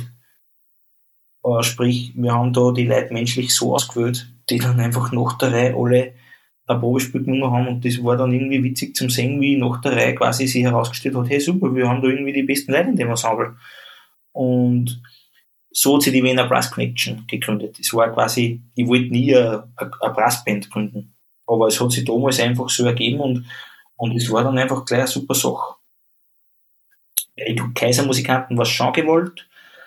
Ähm, da war es so, dass äh, ich ja sowieso schon lange bei die Woody Blechbeckers zum Beispiel dabei war, sprich bei einer böhmisch-mährischen Partie sowieso schon lange mitgespielt habe, ähm, weil ich ja natürlich die Blasmusik sehr gern hab's und äh, auch dann, wie ich nicht mehr so viel Zeit gehabt habe, in der Kapelle mitzuspielen, trotzdem einfach bloß Musik machen wollte und auf Bezirksmusikfestival spielen wollte, weil es ja gar ist und vielleicht auch einmal so Konzerte spielen wollte, wo die Blasmusik einfach, wo sie immer populärer geworden ist, dass man die Blasmusik eben auch wieder mal ernst nimmt und nicht nur das Bierzelt ähm, Musik, sondern es gibt auch Blasmusikkonzerte irgendwie und das war dann irgendwie cool und ich war aber immer nur in gro große Partien, in böhmisch-mährische 15er Partien, wo es schwierig ist, hey, Broma, na, der hat eine Zeit und der hat eine Zeit und bla bla bla und irgendwie ist dann eben bei mir und auch beim Hollensteiner Christian und bei alle, die halt jetzt so dabei sind, die in größere Partien dabei waren, der Wunsch aufgekommen, hey, mach mal ein bisschen eine kleinere Partie, weil da kannst du dann vielleicht einfach ein bisschen mehr ins Detail gehen und,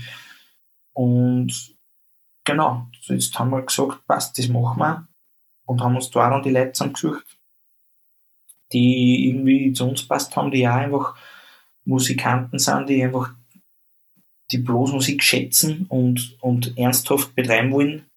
Ähm, und genau, so ist dann das, was waren. Warum habt ihr drei Tenorhörner? Äh, weil wir, äh, weil wir mal gesagt haben, magst du dabei sein, magst du dabei sein und magst du dabei sein? Ja, scheiße, jetzt sind wir ja drei und na, na, dann, entschuldige, die zwei habe ich als erstes gefragt, aber drei ist doch auch cool, oder? Ja, stimmt, probieren wir es mit drei. Ja, na, klingt eigentlich ganz cool und Ah, du kannst Postbus haben? Ah, ja, na passt, das passt halt wieder an, aber was soll ich fetter mit Postbus haben? Es war eigentlich mehr aus der Not heraus. Äh, ich habe einfach einen zu viel gefragt und, und, und das hat aber dann so gut gelungen und es war dann einfach ein bisschen vielfältiger vom Sound her, dass wir gesagt haben, das könnte eigentlich ganz gut passen. Was ist der Vorteil aus deiner Sicht, wenn der Schlagzeuger der Gruppe auch der musikalische Leiter ist? Boah, keiner. Also, ein musikalischer Leiter soll einfach einer sein, vor allem bei einer Partie, die sich nicht neu gründet und alle haben noch nie wo gespielt, sondern der hat bei einer mährischen Partie gespielt, der kommt aus Tirol, von der Blaskapelle, der hat bei einer böhmischen Partie gespielt, der ist ein Egerländer-Fan. Ähm, da ist es einfach wichtig, glaube ich, dass einer die musikalische Leitung übernimmt, der sagt, ich tue mir das an, ich überlege mir, wie wir spielen wollen, äh, und wir arbeiten jetzt dann einen gemeinsamen Weg, unsere musikalischen Facetten, die wir haben, unter den Hut zu kriegen. Weil der eine will nachschirmen, der andere will wieder ernst nachspielen, der andere will nur hochgenommen mit der Flado Kumpan spielen und, und der eine will nur Walzer spielen, wie die hip oder will nur wie die hip musikanten spielen. Und sprich, da muss einfach eine gemeinsame Linie her, die müssen die Leiter natürlich mittragen und da muss einfach der musikalische Leiter sich das dann auschecken, dass das vom Know-how, von der spieltechnischen Ausführung dann äh, passt und dass die Leute dann einfach mit denen glücklich sind, wie man dann als Partie auftritt. Das habe ich, glaube ich, geschafft, dass die Leute dann gesagt haben, hey, das klingt cool und ja, machen wir mal so. Und in Österreich hat es das eh nicht so oft gegeben, äh, einfach so eine im Egerländer Stil spielende Partie. Ähm, das hat es bei uns eigentlich nicht oft gegeben und ist ja nicht populär gewesen, lange Zeit. Äh, und darum haben wir gesagt, hey, was das, das, gibt's nicht so oft. Und irgendwie waren wir gerade so alle auf dem Ernst Mosch-Stampfer und haben gesagt, ähm, legen wir es doch in die Richtung an. Und dann haben wir alle gesagt, passt. Das, das muss nicht der Schlagzeuger sein. Äh, pff, wenige Schlagzeuger sind dann ganz gute Musikanten. Also, oder, oder können dann, haben vielleicht die Reputation, einen engagierten Solo-Trompeter zum sagen, wie er wie die spielen soll. Also, das muss dann natürlich schon in uh, kollegial passen. Also bist du von deiner Persönlichkeit auch jemand, der das gut einfach auch führen kann? ich hoffe, ich kann es, ich gebe mir Mühe und, und bis jetzt glaube ich, dass die Kollegen ganz zufrieden sind mit mir. Oder mit dem, was wir jetzt die letzten mittlerweile vier Jahre musikalisch halt uns erarbeitet haben. Ihr schreibt auf eurer Homepage, dass es unkonventionelle Probentermine gibt und dass ihr mehr Wert legt auf Rasierung und so als bei den Besetzungen, die, wo ihr teilweise vorher schon dabei wart, die ja auch alle gut sind. Also was, also erstens, was heißt un unkonventionelle Probenzeiten? Ähm, ja, das ist bei uns oft das Problem, dass wir zum Beispiel aus vier, fünf verschiedenen Orchestern sind und mindestens einer hat über den Abenddienst oder den Dienst oder den Dienst und es ist einfach mühsam, Probentermine zu finden. Und was natürlich geht, ist, dass wir zum Beispiel von Mitternacht bis drei in der Früh probt, weil da gar keinen Dienst haben. Und das haben wir am Anfang dann äh, oft gemacht. Okay. Krass. Genau. Und uns war das einfach wichtig, eben stilistisch, artikulationstechnisch da einfach uns einig zu werden, weil ich finde immer, ich sag nicht zum Beispiel, man muss spielen wie Egel in der Partie oder man muss spielen wie, man muss mehrere spielen oder man muss spielen wie die Partie. Aber was ich einfach geil finde, und da gibt's ja auch gute Beispiele, wie die Kapelle so und so, wie die kleine Egel in der Besetzung, das sind so komplett unterschiedliche Partien, aber es ist einfach so gut, weil einfach alles gleich gespielt wird. Und das war unser Ziel. Machen wir uns aus, wie kurz wollen wir spielen, wie lang wollen wir spielen, mit wie viel Vibrato wollen wir spielen, wie wollen wir die langen Töne ablassen, wann lassen sie mir weg, wie spielen wir rhythmisch, hüpfert oder gerade. Mir ist alles wurscht, wir können, jeder kann da seine Wünsche sagen, aber wir müssen das dann gleich machen. Weil alles, was acht Leute gleich machen, hat schon mal eine Qualität, ob ich das dann mag oder nicht. Und das war uns einfach wichtig. In was für ein Stil das dann geht, boah, da glaube ich, da, da wäre jetzt erst draufgekommen, weil jetzt erst dürfen wir mal am Stück 15, 20 Mal hintereinander spielen. Wir haben bis jetzt gespielt, 8 Monate Pause, gespielt, 6 Monate Pause und natürlich probt dazwischen, aber, aber das, die Live-Auftritte, die brauchst du ja und, und ich glaube, dass sich da jetzt erst außerkristallisieren wird, was sind wir eigentlich für eine Partie? Ich würde mal übergehen, weil wir gerade so schön dabei sind und da passen die gerade so schön dazu, ähm, zu den Zuschauerfragen. Ich habe ja heute Mittag nochmal auf Instagram so rumgefragt, da kam einiges zusammen. Der Frank fragt, warum spielen die Kaisermusikanten die Saletmeier-Polka in einer anderen Tonart? Ähm, wir spielen es, glaube ich, an Ton tiefer, wie die Aufnahme von die Woody Blechbeckers. Ähm, und das war ursprünglich äh, dazu gedacht, weil natürlich bei den Woody Blechbeckers äh, gibt es sechs hohe Bläser, äh, die sie zum Beispiel dreistimmige Signale an Nachschlag äh, für die Melodie äh, abwechseln können. Das gibt es natürlich bei den Kaisermusikanten nicht, die müssen die ganze Zeit durchspielen. Also war meine Idee, das äh, einen Ton tiefer zu spielen. Das hat sich aber eh schon wieder erledigt, insofern, weil der äh, der Holsteiner Christian zum Beispiel gesagt hat, unser erster Trompeter, die ist zwar ein Ton tiefer, die ist aber trotzdem zacher. Ähm, also spielen wir es eh nicht mehr in dieser Tonart. Wir spielen, wenn wir es live spielen, die Originaltonart, weil die zwar ein Ton höher ist, aber einfach besser liegt. Okay. Nächste Frage kommt von dem Instagram-Account der Landesmusikjugend Nordrhein-Westfalen. Die äh, fragen, folgst du einem Influencer in Sachen Blasmusik oder Musikverein? Äh, nein, also nicht bewusst einem Influencer. Man folgt halt, man ist auf Facebook befreundet mit einem Thomas Gansch oder man verfolgt Beiträge von Christoph Moschberger und filtert sich da raus, was, was für einen wichtig sein kann, was einem gefällt. Aber jetzt bewusst da jemanden auszusuchen, äh, auszusuchen und zu sagen, ist horche ich mir das einmal an, weil das könnte mich weiterbringen oder so, das tue ich nicht. Also ich, man, man kennt eh die, man kennt eh die, die, die, die Genies, die, also Genies oder die, die, die führenden Leiter in dem Genre, man kennt, weiß eh, wer was zum Sagen hat. Äh, weiß nicht, das Einzige, was ich bewusst suche, sind alle die Moschaufnahmen und alle, alle die Moschproben oder so, dass ich, weil den, den, den gibt's leider nicht mehr auf Instagram, den ersten Mosch, ja. aber, aber sonst die, die Größen, von denen man jetzt was lernen kann oder die ja jetzt down in dem Bereich, die kennt man eh.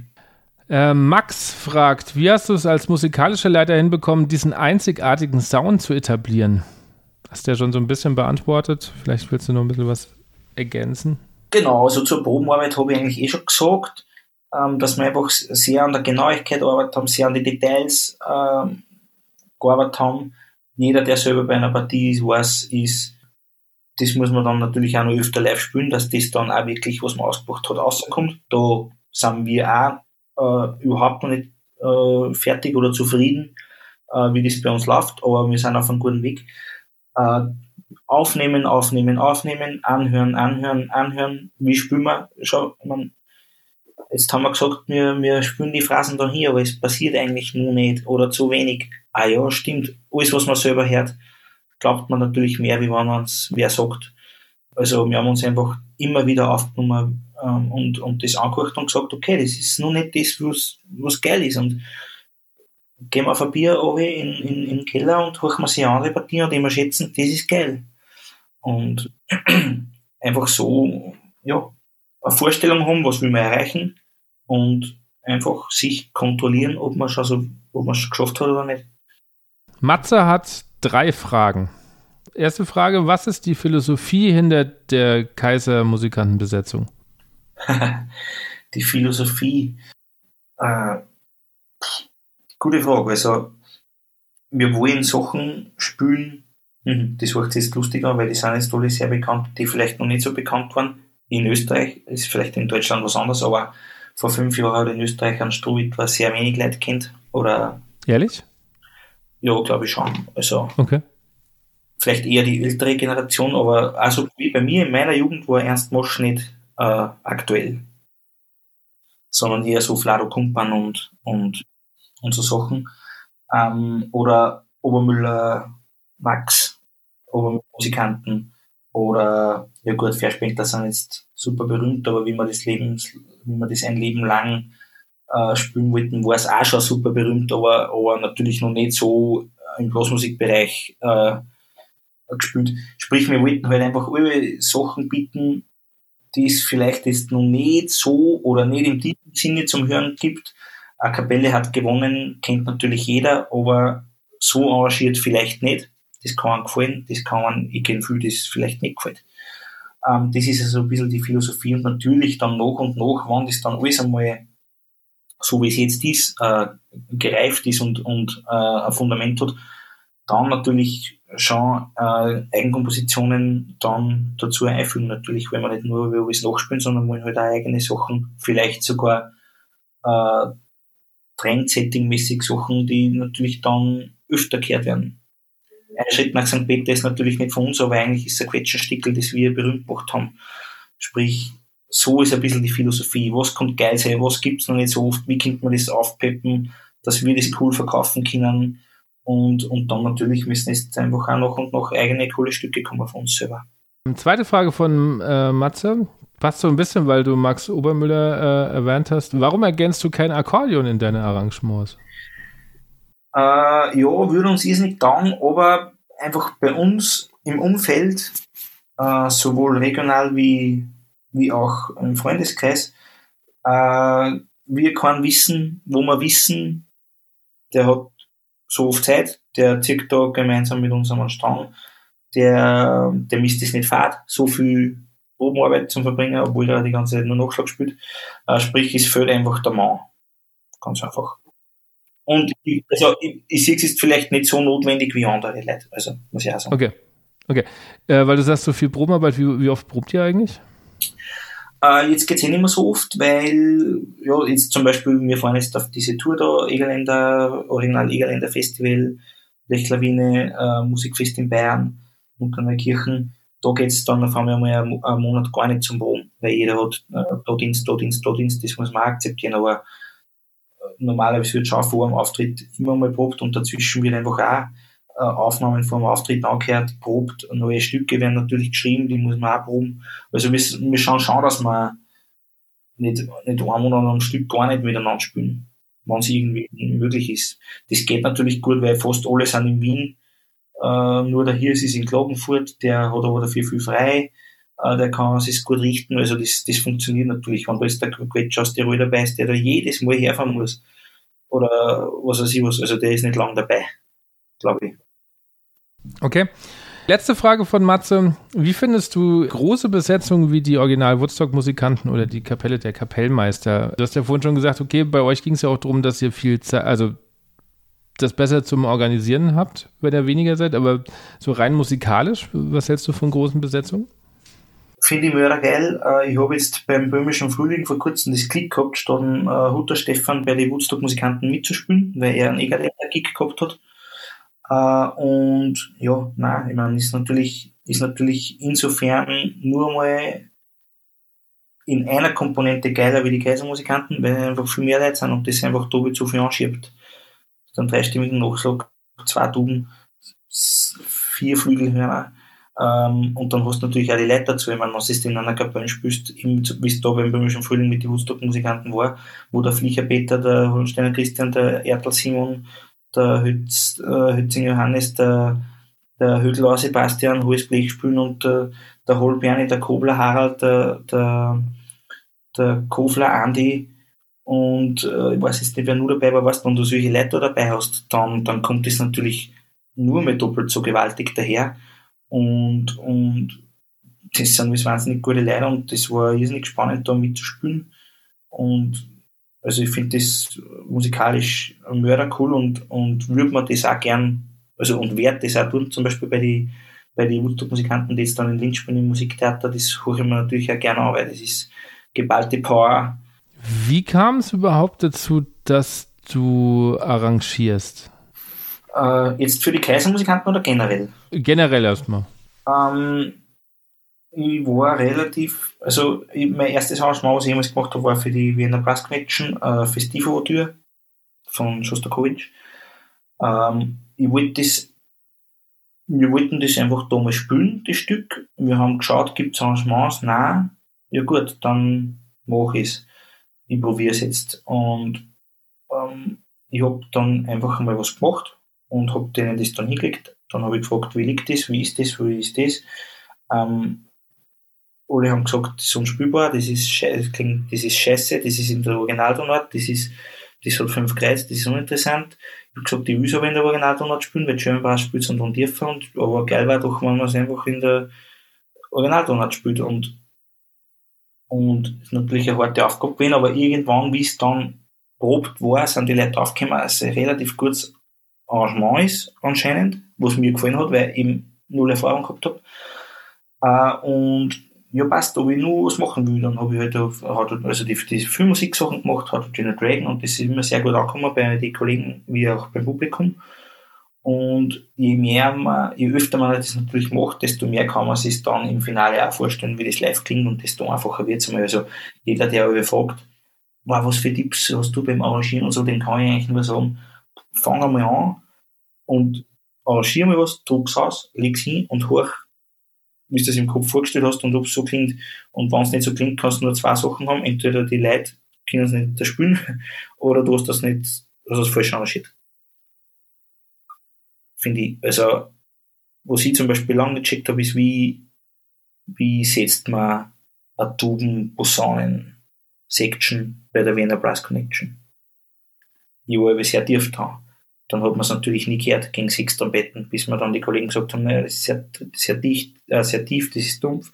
Wenn du das hören willst, dann musst du das höher setzen. Das sind alles so, das sind alles so Erfahrungswerte, die musst du einfach machen. Die kannst, vielleicht kannst du aus einem Buch lesen, aber es sehr fahrer Arrangierbuch durchlesen, da habe ich vorher drei Stücke arrangiert und, und rein mir meine eigenen Sachen zusammen, wenn ich eh gut her und wenn ich weiß, eine Vorstellung habe von dem, wie das jetzt klingen soll. Ja, und bei den Kaisermusikanten? Da war ich dann natürlich schon ein bisschen erfahrener, äh, nachdem ich für die Woody Blechbeckers schon ein paar Sachen arrangiert habe und, und äh, komponiert habe. Da war es natürlich dann einfacher und bei den Kaisermusikanten habe ich einfach auch alle Kollegen schon so gut kennt, äh, dass ich genau gewusst habe, das ist für den spielbar, das ist für den spielbar, also dass ich genau gewusst habe, da können wir den seine Qualitäten ausnutzen, da können wir den seine Qualitäten ausnutzen. Und das macht es natürlich mit solchen Kollegen schon einfach her zum Arrangieren, sage ich mal, weil du natürlich ein bisschen extra, extravaganter das alles machen kannst. Und, und du, und du auch weißt, das, das kommt dann auch. Aber wie die Sachen klingen, wie du die Sachen setzen musst, das hat man da natürlich dann schon ungefähr gewusst. Wir hatten es ganz am Anfang äh, so ein bisschen über Vorbilder. Was sind denn deine Schlagzeugvorbilder, vor allen Dingen jetzt mal in der böhmischen Szene? Da gibt's einmal ein Vorbild aus der Kindheit, ist natürlich, und den kenne ich schon ziemlich gut, Gott sei Dank ist der Norbert Rapanza. Einfach, weil der schon ziemlich lange auf einem, auf einem unglaublichen Niveau spielt und weil der einfach, finde ich, eine coole Groove hat und der technisch äh, unglaublich gut ist. Wer das kennt, was er so, so mit einer Hand aufführen kann und so. Ähm, außerdem ist er unglaublich ein guter Musikant, der super Nummern schreibt und er ist ein unglaublich netter Kerl ähm, also das ist einfach ein toller Mensch und der, der macht das schon, äh, was nicht, was 35 Jahre auf höchstem Niveau, äh, sowohl böhmisch wie auch klassisch. Also das ist einmal auf jeden Fall einer, von dem man sich das junge viel anschauen kann. Uh, und, und wer mein Lieblingsschlagzeuger ist, aber das weiß ich leider nicht, wie der heißt, ähm, ist äh, der alte Schlagzeuger vom Ernst Mosch. Ähm, äh, Ferry Tagscherer. Äh, ich glaube, genau. Ich habe hab, ein paar Videos gesehen und das, äh, ich hoffe, dass das der ist. Auf jeden Fall, äh, der gefällt mir von den Egländer her am besten. Der hat für mich die geilste Groove und der, der kann auch klanglich dann relativ viel variieren und, und das ist einfach für die Zeit, wo das damals war, unbockbar. Also da haben, da haben Leute im Profiorchester kaum, Profiorchester kaum wirbeln können, gescheit. Und wenn man sich dann anguckt, wie der spielt, weiß man, äh, welches Standing der damals gehabt haben muss. Was ist dir wichtig an einem Schlagzeugset in einer böhmischen Besetzung? Also wie muss das für dich klingen? Ich habe jetzt bei den Kaisermusikanten Wert drauf gelegt, habe von Void Drums, heißt das, äh, ein Schlagwerk geschenkt bekommen, sprich, sie haben gesagt, sie wollen da durchstarten und sie bauen mir ein Schlagwerk.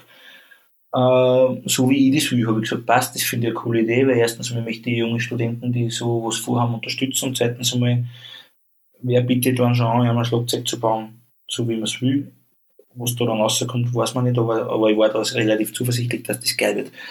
Ähm, ja, ich bin ein Freund von einer kleinen Bassdrum, also ich, was ich überhaupt nicht mag, ist, wenn man bei einer Clanbesitzung oder auch bei einer Bremsen die Bassdrum so laut ist, dass man schon fast die Tuba nicht mehr hört oder dass man die Tuba-Töne nicht mehr wahrnehmen kann. Also ich bin da ein bisschen ein Fan und, und wer, wer da dem Sound, äh, wo ich mir das angeschaut habe oder wo ich mir das erste Mal gehört habe, und gedacht habe, das klingt cool, ist der Hutter Stefan bei der kleinen Egerländer Besetzung. Ähm, also so in die Richtung, das finde ich relativ cool. Das ist zwar eine Attacke, aber das hat trotzdem einen, einen so einen, einen, Sound und das ist nicht nur ein Tag, wie man es eigentlich bei vielen Kapellen, ähm, die vor allem dann auch natürlich modern spielen, die haben dann so ein Bass dran und so ein Fellum, aber wenn das einfach nur Back, Back macht, das hat, finde ich, in der Blasmusik, in der böhmischen oder in der Egerländer äh, nichts verloren. Das ist viel zu äh, konkret. Ich habe mir da jetzt einen eigenen Flanellkopf vom Thomann bestellt, den ich auf ein Ding montiert habe. Und ich habe da, hab da relativ immer umtüftelt, dass ich da ein bisschen einen Märchen-Sound hinkriege, den der Tontechniker dann eh noch entweder aufblasen oder kerniger machen kann. Wobei das, äh, also ich fand, ich fand, ich, ich hatte ja selber 15 Jahre lang eine eigene äh, Besetzung und ich fand den Bassdrum-Sound immer am schwersten da haben wir, glaube ich, jedes Jahr immer neu gesucht und verbessert und ich habe auch so alte äh, Holz-Bassdrum gehabt am Abend, die sieht man so bei den ersten Videos, die noch größer ist. Die hat eben das Problem gehabt. Die war erstens mal zu groß, zweitens hat das mit den Fällen nie passt und das, die haben wir nie so himmlischen Kinder, dass mir das gefallen hat. Da haben wir eine neue bauen lassen, das ist viel kleiner, bis der 18 Zoll Bassdrum nur.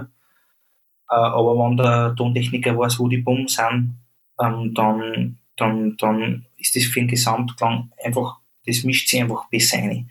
Da, da braucht man einfach nicht so was Perkussives, finde ich. Back, back, back, das interessiert bei einer Engländer Nummer keinen. Bei der Snare Drum habe ich schon gern hart und knackig, aber das, ja, weil, weil eh trotzdem dann alle ein bisschen Hall eingemischt wird und so. Also da bin ich schon ein von, von hoch und hart. Ähm, aber trotzdem, äh, trotzdem gehört da ein Bauchherrn, gehört da viel Seiten dazu.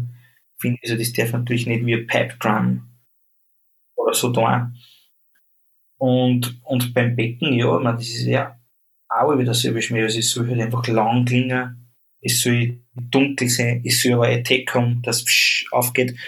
Ähm, da haben natürlich 90% auf der ganzen Welt wahrscheinlich eh das Holger Müller Becken, was super ist. Äh, ich mir aber damals nur nicht leisten wollte zu Beginn und ich habe dann selber eins gefunden, einfach ähm, wo mir jetzt sehr viele Leute schreiben, was das für ein Becken ist, weil es unglaublich gut klingt und ich habe das jetzt da verglichen eben mit den gängigen Becken von den großen Egerländer Schlagzeugern oder in die, in die Partien halt, in die bekannten und bin damit eigentlich sehr zufrieden. Ähm, das ist ein Seben Artisanbecken und das klingt für mich, wie man so 22 Zoll Becken war, ist aber nicht. Und mit dem kannst du relativ alles machen, klanglich, du kannst gut variieren und irgendwie finde ich es cool, dass ich da von Anfang an habe ich das irgendwie gehabt und bin super happy mit dem. Okay. Du bist ja auch, wenn ich es jetzt richtig gelesen habe, dieses Jahr auch wieder bei der Woodstock Academy dabei. Genau. Was ist dir wichtig, beziehungsweise was willst du weitergeben, wenn du unterrichtest? Mhm, kommt ganz davon an, in welchem Bereich die Leute was wissen. Letztes Jahr war ich auch schon dabei bei der ersten Ausgabe. Und da war es ganz unterschiedlich. Die einen wollten halt, äh, wie spielst du Engländer, wie spielst du böhmische, wie spielst du den und den Marsch, die Brücke. Ähm, dann wo ich halt eben ihnen zu erklären, wie ich das anlegen darf und warum. Ähm, will aber denen alle auch mit am Weg gehen, dass das einfach ganz viel Geschmackssache ist und dass da ganz wenig Regeln gibt. Und weil die meisten fragen mich, was muss ich beobachten? Was gibt's für Regeln? Und ich sage eigentlich keine. Also, ich kann jetzt nur sagen, auf was ich Wert lege und warum.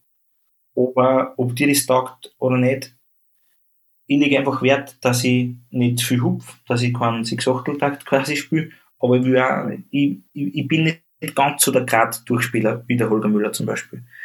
Das heißt aber nicht, dass ich das nicht mag oder dass ich das Sechs-Achtel nicht mag, sondern es ist einfach nur mein, so fühle ich mich wohl, das probiere ich zu machen. Und wenn dir das gefällt, wie ich spiele, dann kann ich da sagen, auf was ich Wert lege. Aber es gibt da keine Regeln, es gibt da kein richtig und falsch, es gibt da kein, das gefällt mir wegen dem nicht oder das gefällt mir wegen dem schon, sondern es ist einfach eine Geschmackssache. Ähm, und wenn ich mir denke, dass wer zu mir kommt wegen, wegen einem Egelinteresse oder wegen einem, einfach wegen einer bloß Musik, dann, dann erkläre ich ihm einfach meine Philosophie. Bei der Klassik ist das schon ein bisschen anders natürlich, wenn es wer eine klassische Stunde will mit dem und dem Repertoire, Richard Hochreiner, Backnetüden oder Probespielstellen oder Probespielvorbereitung, da kann man natürlich schon viel detaillierter sagen, so, ähm, willst du einen langfristigen Plan haben, wann ist Probespiel, willst du einfach einmal hören, wie ist das grundsätzlich anlegen sollst. Da kann ich natürlich von bis ins Detail gehen, da kann ich sagen, okay, grundsätzlich musst du einfach diese Basic-Übungen spielen, dass du dann später diese Stelle die Probleme, die du vielleicht noch hast, nicht mehr hast. Wenn das einer ist, der sagt, er hat in einem Monat Probespiel, dann sage ich so, passt, jetzt tut man sich hin, jetzt spielen wir die Stunde, tschak, tschak, tschak, tschak, die gehen wir jetzt durch, was du zum tun hast. In einer Stunde sehen wir sie wieder mit dem Zoom-Gerät, dann nehmen wir das gleich mal auf und schauen, was du von dem umsetzen kannst. Also es kommt einfach immer davon, was die Leute wollen. Es kommen von Profis bis äh, Amateure. Amateur will einfach nur vielleicht einmal, dass ich mit dem mitspiele, dass der mal überhaupt merkt, wie ist das Feeling, wenn ich so spiele. Äh, und das muss man einfach ganz individuell an die Leute anpassen, was die von wollen. Wenn du so erzählst, klingt das so, wie wenn du jeden Tag total ausgelastet bist mit Musikdienst, ihr probt, ähm, Arrangements schreiben, Sachen vorbereiten. Wie sieht dein Alltag aus? Vor allen Dingen, du hast ganz am Anfang gesagt, du hast einen Sohn der ja auch noch da ist. Ähm, wie kriegst du das alles unter einen Hut? Ähm, grundsätzlich einmal muss man sagen, dass ich, dass unser Leben ein bisschen anders aufteilt ist. Also ich bin engagiert in Wien, wohne mit meiner Familie aber in Linz, weil meine Frau arbeitet im Oberösterreichischen Musikschulwerk. Sprich, äh, wenn ich in Wien bin, dann habe ich einmal Dienst, aber keine Familie. Und wenn ich in Linz bin, habe ich keinen Dienst, sondern 100% Familie. Und ähm, Sprich, wenn ich in Wien bin, kann ich mich am Dienst konzentrieren, plus nebenbei fällt natürlich jeden Tag schon äh, Arbeit für die Kaisermusikanten an. Die habe ich natürlich daheim auch, aber einen Tag am, äh, ein, zwei Stunden am Tag kann ich natürlich da besser frei nehmen. Also es kommt selten alles zusammen. Ähm, aber es stimmt schon, es ist jeden Tag was zum Überlegen, es ist jeden Tag was zum Checken, eben für Serie so was zum Anhören, zum Üben, für die Kaisermusikanten was zum Arrangieren, Auftritte, Anfragen bearbeiten wie schaut die Homepage aus? Ist das noch zeitgerecht? Wollen wir überhaupt eine neue CD aufnehmen? Wenn ja, haben wir da schon genug eigene Stickel dafür. Äh, du hast schon recht, also es ist jeden Tag was zu tun und da muss man sich sicherlich dann, wenn einmal Familienzeit ist, auch zwingen, dass man jetzt einfach sagt, so, jetzt ist das mal angeschaltet und jetzt ist einmal das Handy weg und jetzt ist einmal dahingehend nichts zu tun, weil sonst, wie du schon sagst, auffallen, da hat einmal alle zwei Stunden was wahrscheinlich oder wieder was einfällt oder wo du was tun könntest. Mhm. Kannst du das gut?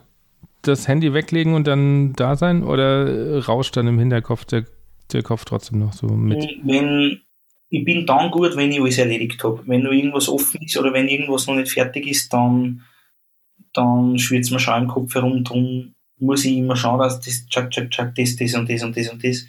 Äh, das einfach abkackt ist und ich meine, wenn das jetzt fein von mir hören, die werden sich wahrscheinlich den, die, die Finger über, die, die Hände über den Schädel zusammenhauen, weil ich eigentlich überhaupt kein strukturierter Typ bin, sondern eigentlich ein Chaot. Aber da muss es einfach sein, weil sonst äh, kann ich selber nicht mehr schlafen. Okay. Aber spannend, dass du das sagst, weil ich hätte jetzt aus dem, was du jetzt die letzten Stunden erzählt hast, äh, nicht rausgeschlossen, dass du ein chaotischer Typ bist, sondern eher schon so ein, so ein strukturierter.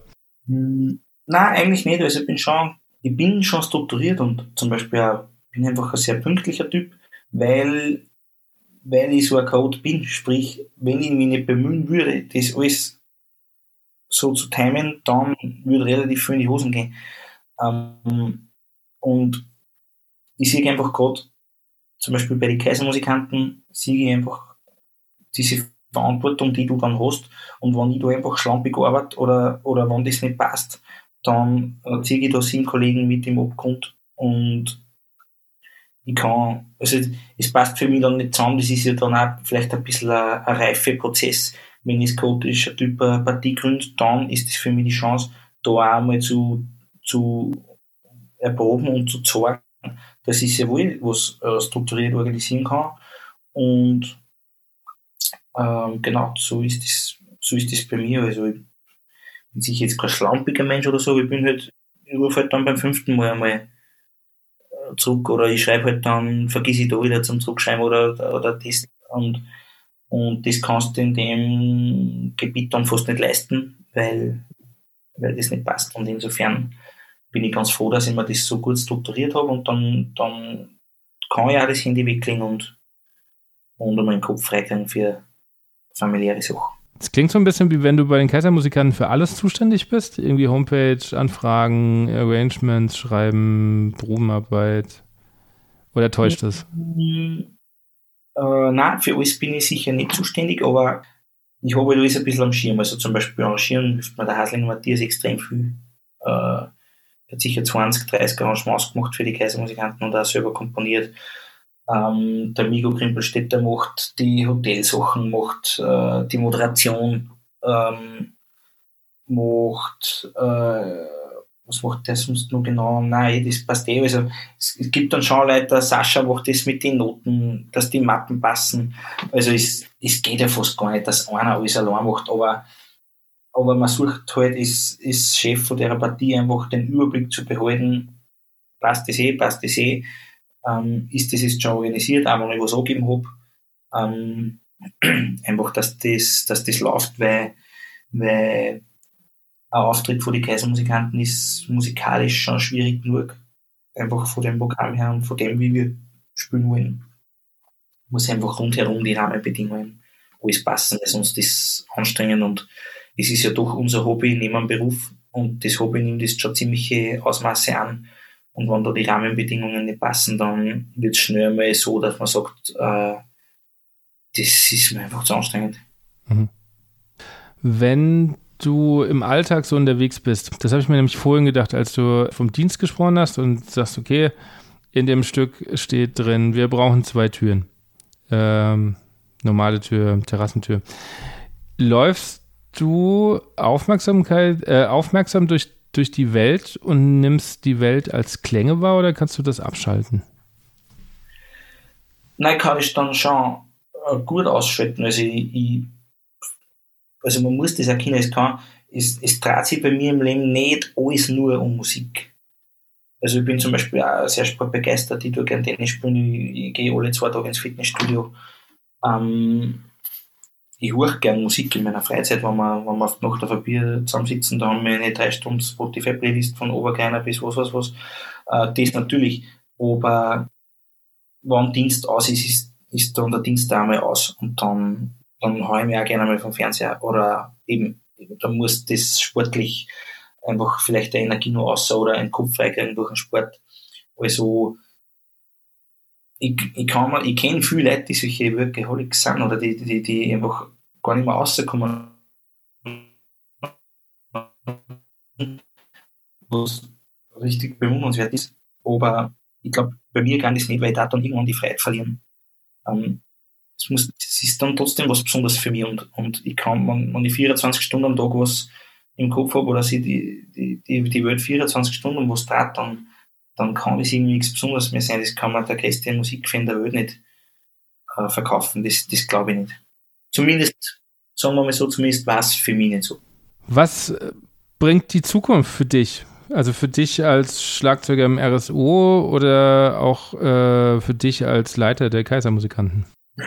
Im RSO kommt in den nächsten drei, 31 Jahren, die ich noch habe, äh, sicher noch viel daher.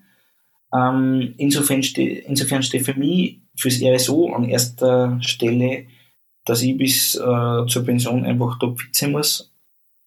Und meine Stelle als Solo-Schlagzeuger, nachdem ich auch keine Möglichkeit habe zum Zurückgehen, weil mein Kollege nur ein Jahr älter ist wie ähm, da muss ich einfach sicherstellen, dass ich bis zum Schluss die Stelle halbwegs ausfüllen kann äh, und einfach mit einem gewissen, mit einer gewissen Zufriedenheit und einem gewissen, in einer gewissen Vergangenheit, auf die man stolz sein kann, wo vielleicht, wo junge Leute einfach sagen, der hat bis zum Schluss einfach super gespielt, weil bei meinem Vorgänger war das ja so. Äh, das, das ist, der ist da insofern mein Vorbild, der Klasse Hans, der vorige Solo-Schlagzeuger von mir, so, weil der war bis 66 nur die Sachen auslassen, dass du nur so geschaut hast. Das ist auf jeden Fall mal äh, ein Ziel für mich und auf das ich mich frei. Und ja, bei den Kaisermusikanten, da sage ich jetzt einmal, da weiß keiner, was in 10 Jahren ist. Also, ich sage einmal so, ich sage sicher nicht, wir starten da jetzt nur die nächsten 20 Jahre voll durch, sondern wie ich zuerst schon gesagt habe, das ist ein unglaublicher Aufwand, ein unglaublicher Aufwand für die, für die Bläser, was die da betreiben, was die da üben müssen. Man, man muss sich vorstellen, äh, die Trompeter sind Solo-Trompeter in einem Orchester, sprich, wenn die da vier Tage äh, durchschwarzen mit den Kaisermusikanten, kann man sich vorstellen, äh, dass man jetzt nicht den, den, den schönsten Don Pasquale der Welt spielen kann am Montag in der Früh. Ähm, es ist also eine irrsinnige Aufgabe, das alles unter den Hut zu kriegen. Bei den Kaisermusikanten erwarten sie die Leute, dass man anliefert, dass man schwarzt, dass man das 3AG voll erwischt beim, beim Einschritt. Aber im Orchester muss man dann wieder andere Sachen äh, total anliefern. Und wie lange das noch geht, äh, wissen wir alle nicht. Aber solange es uns Spaß macht, äh, werden wir es auf alle Fälle machen. Und Stand jetzt, äh, wo ja unsere Auftrittskarriere eigentlich erst einmal beginnt, wo wir wirklich mal in eine Spielroutine kommen, macht es uns extrem Spaß. Und solange das nur der Fall ist und sich das mit einem Orchester, der einfach unser Brotberuf ist, äh, unter den Hut bringen lässt, äh, werden wir sicher spielen für die Leute. Okay. Patrick, du weißt ja dann wahrscheinlich, dass ich am Schluss immer eine kleine Schnellfragerunde mache. Da wären wir jetzt mhm. angekommen. Super. Die erste Frage ist: Kammermusik oder kleine böhmische Besetzung? Kleine böhmische Besetzung. Warum? Äh, weil Kammermusik vielleicht in einem Schlagzeugerleben nicht so grob vorhanden ist, wie zum Beispiel für einen Streicher oder für einen Bläser. Mhm. Wir haben Schlagwerkquartette gehabt im Studium, das ist es recht und schön, aber so einfach vom, vom Grundgemüt her und einfach von der Grundeinstellung von dem, was mir Spaß macht, bin ich einfach mehr äh, bei, der, bei der Volksmusik daheim. Okay. Welchen Ratschlag würdest du deinem jüngeren Ich geben? Sei nicht so frech. Ja, äh, warst du sehr frech? Ja, schon. Ich bin sehr, also ich bin einfach einer, der, der sagt, was er sich denkt. Das ist oft gut und, und freien schätzen das an einem. Aber ich habe mir da sicher die ein oder andere äh, Chance oder Gelegenheit auf was, nicht, nicht auf was Besseres, wie gesagt, also nicht falsch verstehen, nicht, dass ich jetzt was nachtraue oder mein Leben jetzt besser war. Aber ich habe da als Junger äh, manche Sachen hätte ich besser für mich lösen können, wenn ich nicht so direkt gewesen wäre. Im Nachhinein sage ich jetzt, ist das mir egal. Ähm, aber damals habe ich mir da vielleicht einiger Chancen beraubt. Deine schlechteste Angewohnheit? Faulheit. Okay. Wie kommst du zur Ruhe? Ähm, bin Leidenschaft, ja, ich tue gern Serien schon, ich tue gern Fernsehen. Ich habe mich gerne mal eine Stunde auf die Couch und schalte einfach ein bisschen an. Äh, beziehungsweise, das ist eigentlich ein bisschen widersprüchlich, aber mir taugt einfach der Sport zum, zum Oberkommen, zum Energie auszulassen. Also ich spiele einfach gern Tennis.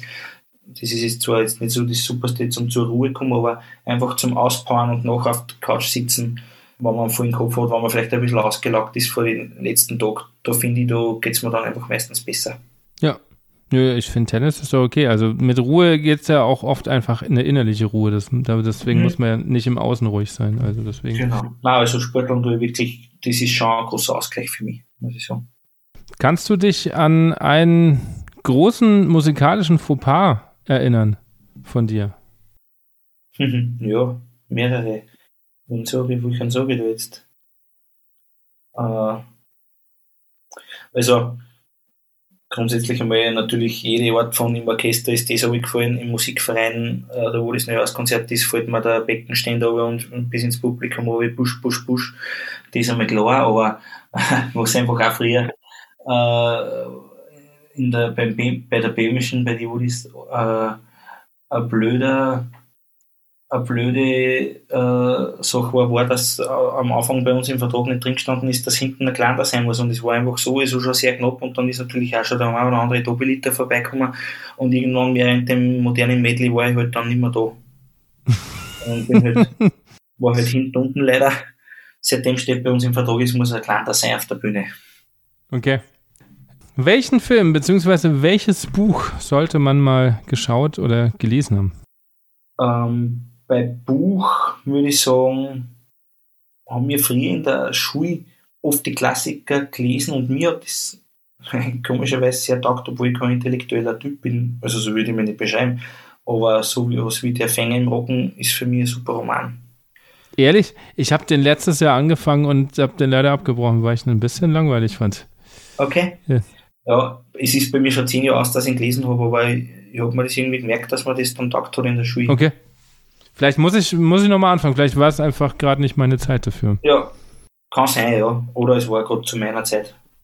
Keine ja. Ahnung. Ja, ja. Äh, filmemäßig ähm, bin ich da nicht so der Schauer, also bin mir Serienschauer und da. Darfst du auch gerne Serien sagen. Ein absoluter Breaking Bad äh, Befürworter. Da gibt es ja, glaube ich, zwei Lager, aber habe ich es schon drei, vier Mal gesehen, glaube ich, und taugt mir einfach von der Art her, wie es gemacht ist, extrem. Okay. Habe ich immer noch nicht geguckt. Okay. Also ich habe in meinem Freundeskreis entweder, äh, wow, die, ja stimmt, das ist so geil, oder nein, habe hab ich sofort aufgehört. Ich weiß gar nicht warum nicht, weil äh, ich schon auch ein Serien- und auch Filmegucker bin. Also ich versuche mir gerade so ein kleines Heimkino daheim auch aufzubauen. Aber bei Breaking Bad ist, ich weiß noch nicht, habe ich mich noch nicht so keine Ahnung, ist bisher an mir vorbei. Aber gut. Ja, irgendwann wird es schon mal passen. Kommt noch. Bei Büchern ist mir jetzt noch was eingefallen, entschuldige, weil ich es eben Brot lese und äh, dann mir die George Orwell Bücher eigentlich gut. Also 1984 und äh, äh, Farm der Tiere, weil es halt, halt schon relativ äh, gesellschaftskritisch ist und weil es einfach nach wie vor sehr modern ist. Mhm. Also wenn du auf, auf so Dystopien stehst, kennst du Fahrenheit 451? Hm, Kenne ich vom Titel her, aber habe ich noch nicht gelesen. Wem ist das nochmal? Äh, oh, äh, äh, ah, Entschuldigung. Äh, aber, aber den, den Titel kenne ich auf jeden Fall. Lies das mal. Also es okay. ist ein bisschen, ähm, ich, ich, also es ist in den 60ern entstanden und ich finde es total erschreckend, wie viele Dinge doch äh, passen. Im, okay. zur heutigen Zeit. Also sehr krass, irgendwie. Ja, cool, danke für den Tipp, das merke ich mir auf jeden Fall. Ja. Abschließend, was sind deine privaten Wünsche und die Wünsche für die Blasmusikszene? Privat wünsche ich mir, dass ich gesund bleibe, dass meine Familie gesund bleibt, dass wir miteinander alt werden äh, und dass wir bis zum Schluss glücklich sind miteinander. Ähm, für die Blasmusikszene allgemein wünsche ich mir, dass dieser Hype den es gerade um, um die Blasmusik, finde ich, schon gibt, dass der erhalten bleibt und dass der, dass der nicht gekoppelt ist an Bands wie Kaisermusikanten oder was weiß ich was, sondern dass, dass der einfach das Interesse dahingehend da ist, dass einfach selber äh, kreativ für Sachen gemacht werden, dass ich auf den Spruch, wow, es gibt schon so viele Partien, aber das finde ich eigentlich überhaupt, also das finde ich überhaupt keinen Nachteil, weil weil, wenn sie das früher gesagt hätten und Notzielpreis hätte sich nicht gegründet, weißt du, so wie, oder was weiß ich was, wer weiß, was man da entgeht. Und, und ich finde es überhaupt nicht nervig, zum Beispiel, dass es so viel Partien gibt, weil, weil ich es einfach cool finde und weil die spielen dann Stücke nach und vielleicht machen wir selber mal was und also so haben wir auch angefangen und, und das finde ich einfach wichtig, dass das so weitergehen wird, weil man, man, man kann nicht in 50 Jahren über nur die Kaisermusikanten hören, weil da können wir nicht mehr spielen und, und irgendwann sind wir auch nicht mehr da und, und, und, und auch Viererblech ist irgendwann nicht mehr da und die kleinen Niederländer sind, also da muss es einfach was Neues geben dann und, genau. Und, und so wie wir jetzt den Ernst Moschno gern hören, ist gut, dass das der, Ernst Hutter übernommen hat und, und wird sehr gut sein, dass, dass, dass sie von dem was abgespalten hat und inspirieren lassen hat und das wünsche ich der Blasmusik, dass sie einfach neue, neue Wege entdeckt und nicht in, in 150 Jahren dann auch noch der, der böhmische Traum beim Gesamtspiel gespielt wird oder was weiß ich was. Nichts gegen den böhmischen Traum, aber es soll sich muss was Neues kommen. Immer genau. wieder neu erfinden, sage ich mal. Genau. Ja, Patrick, vielen Dank. Ich sage danke, hat unglaublich Spaß gemacht. Das freut mich. War Mir ein auch. sehr nettes Gespräch mit dir. Vielen Dank. Das war Patrick Bramme. Vielen Dank nochmal, dass du dabei warst. Ich hoffe, euch hat die Folge gefallen und der Einblick in so ein Musikerleben war mal wieder spannend. Patrick hat sich schon bereit erklärt, mit mir noch eine Folge zu machen, über sein Üben mehr zu sprechen, denn das fand ich ja schon spannend, dass er gesagt hat, eigentlich mag er nicht üben, deswegen hat er für sich rausgefunden, wie er punktuell fokussiert sein kann, damit er so schnell wie möglich wieder aus dem Proberaum raus kann. Ich denke, das ist für viele da draußen auch interessant. Deswegen freue ich mich sehr, dass er für diese Folge zugesagt hat. Wenn euch diese Folge und der Podcast generell gefällt, dann würde ich mich freuen, wenn ihr meine Arbeit etwas unterstützen würdet, denn so ein Podcast lässt sich nicht alleine machen oder zumindest nicht ohne Aufwand, denn ich muss hier ganz, ganz viele Dinge alleine stemmen. Ich habe mittlerweile auch ein bisschen Hilfe beim Schneiden. Auch diese Menschen möchten bezahlt werden. Und wenn ihr sagt, mir ist das 5 Euro wert, dann würde ich mich sehr freuen, euch auf Patreon begrüßen zu dürfen. Dort gibt es als Dankeschön weitere Folgen. Folgen, die ein bisschen intimer sind, ein bisschen mehr noch in Musik reinhört. Hm, zurzeit kommt immer wieder auch Matthias Joos vorbei. Der redet mit mir über Leadership in Vereinen, in Gruppen, also wie führe ich eigentlich Menschen, auch ein total spannendes Thema.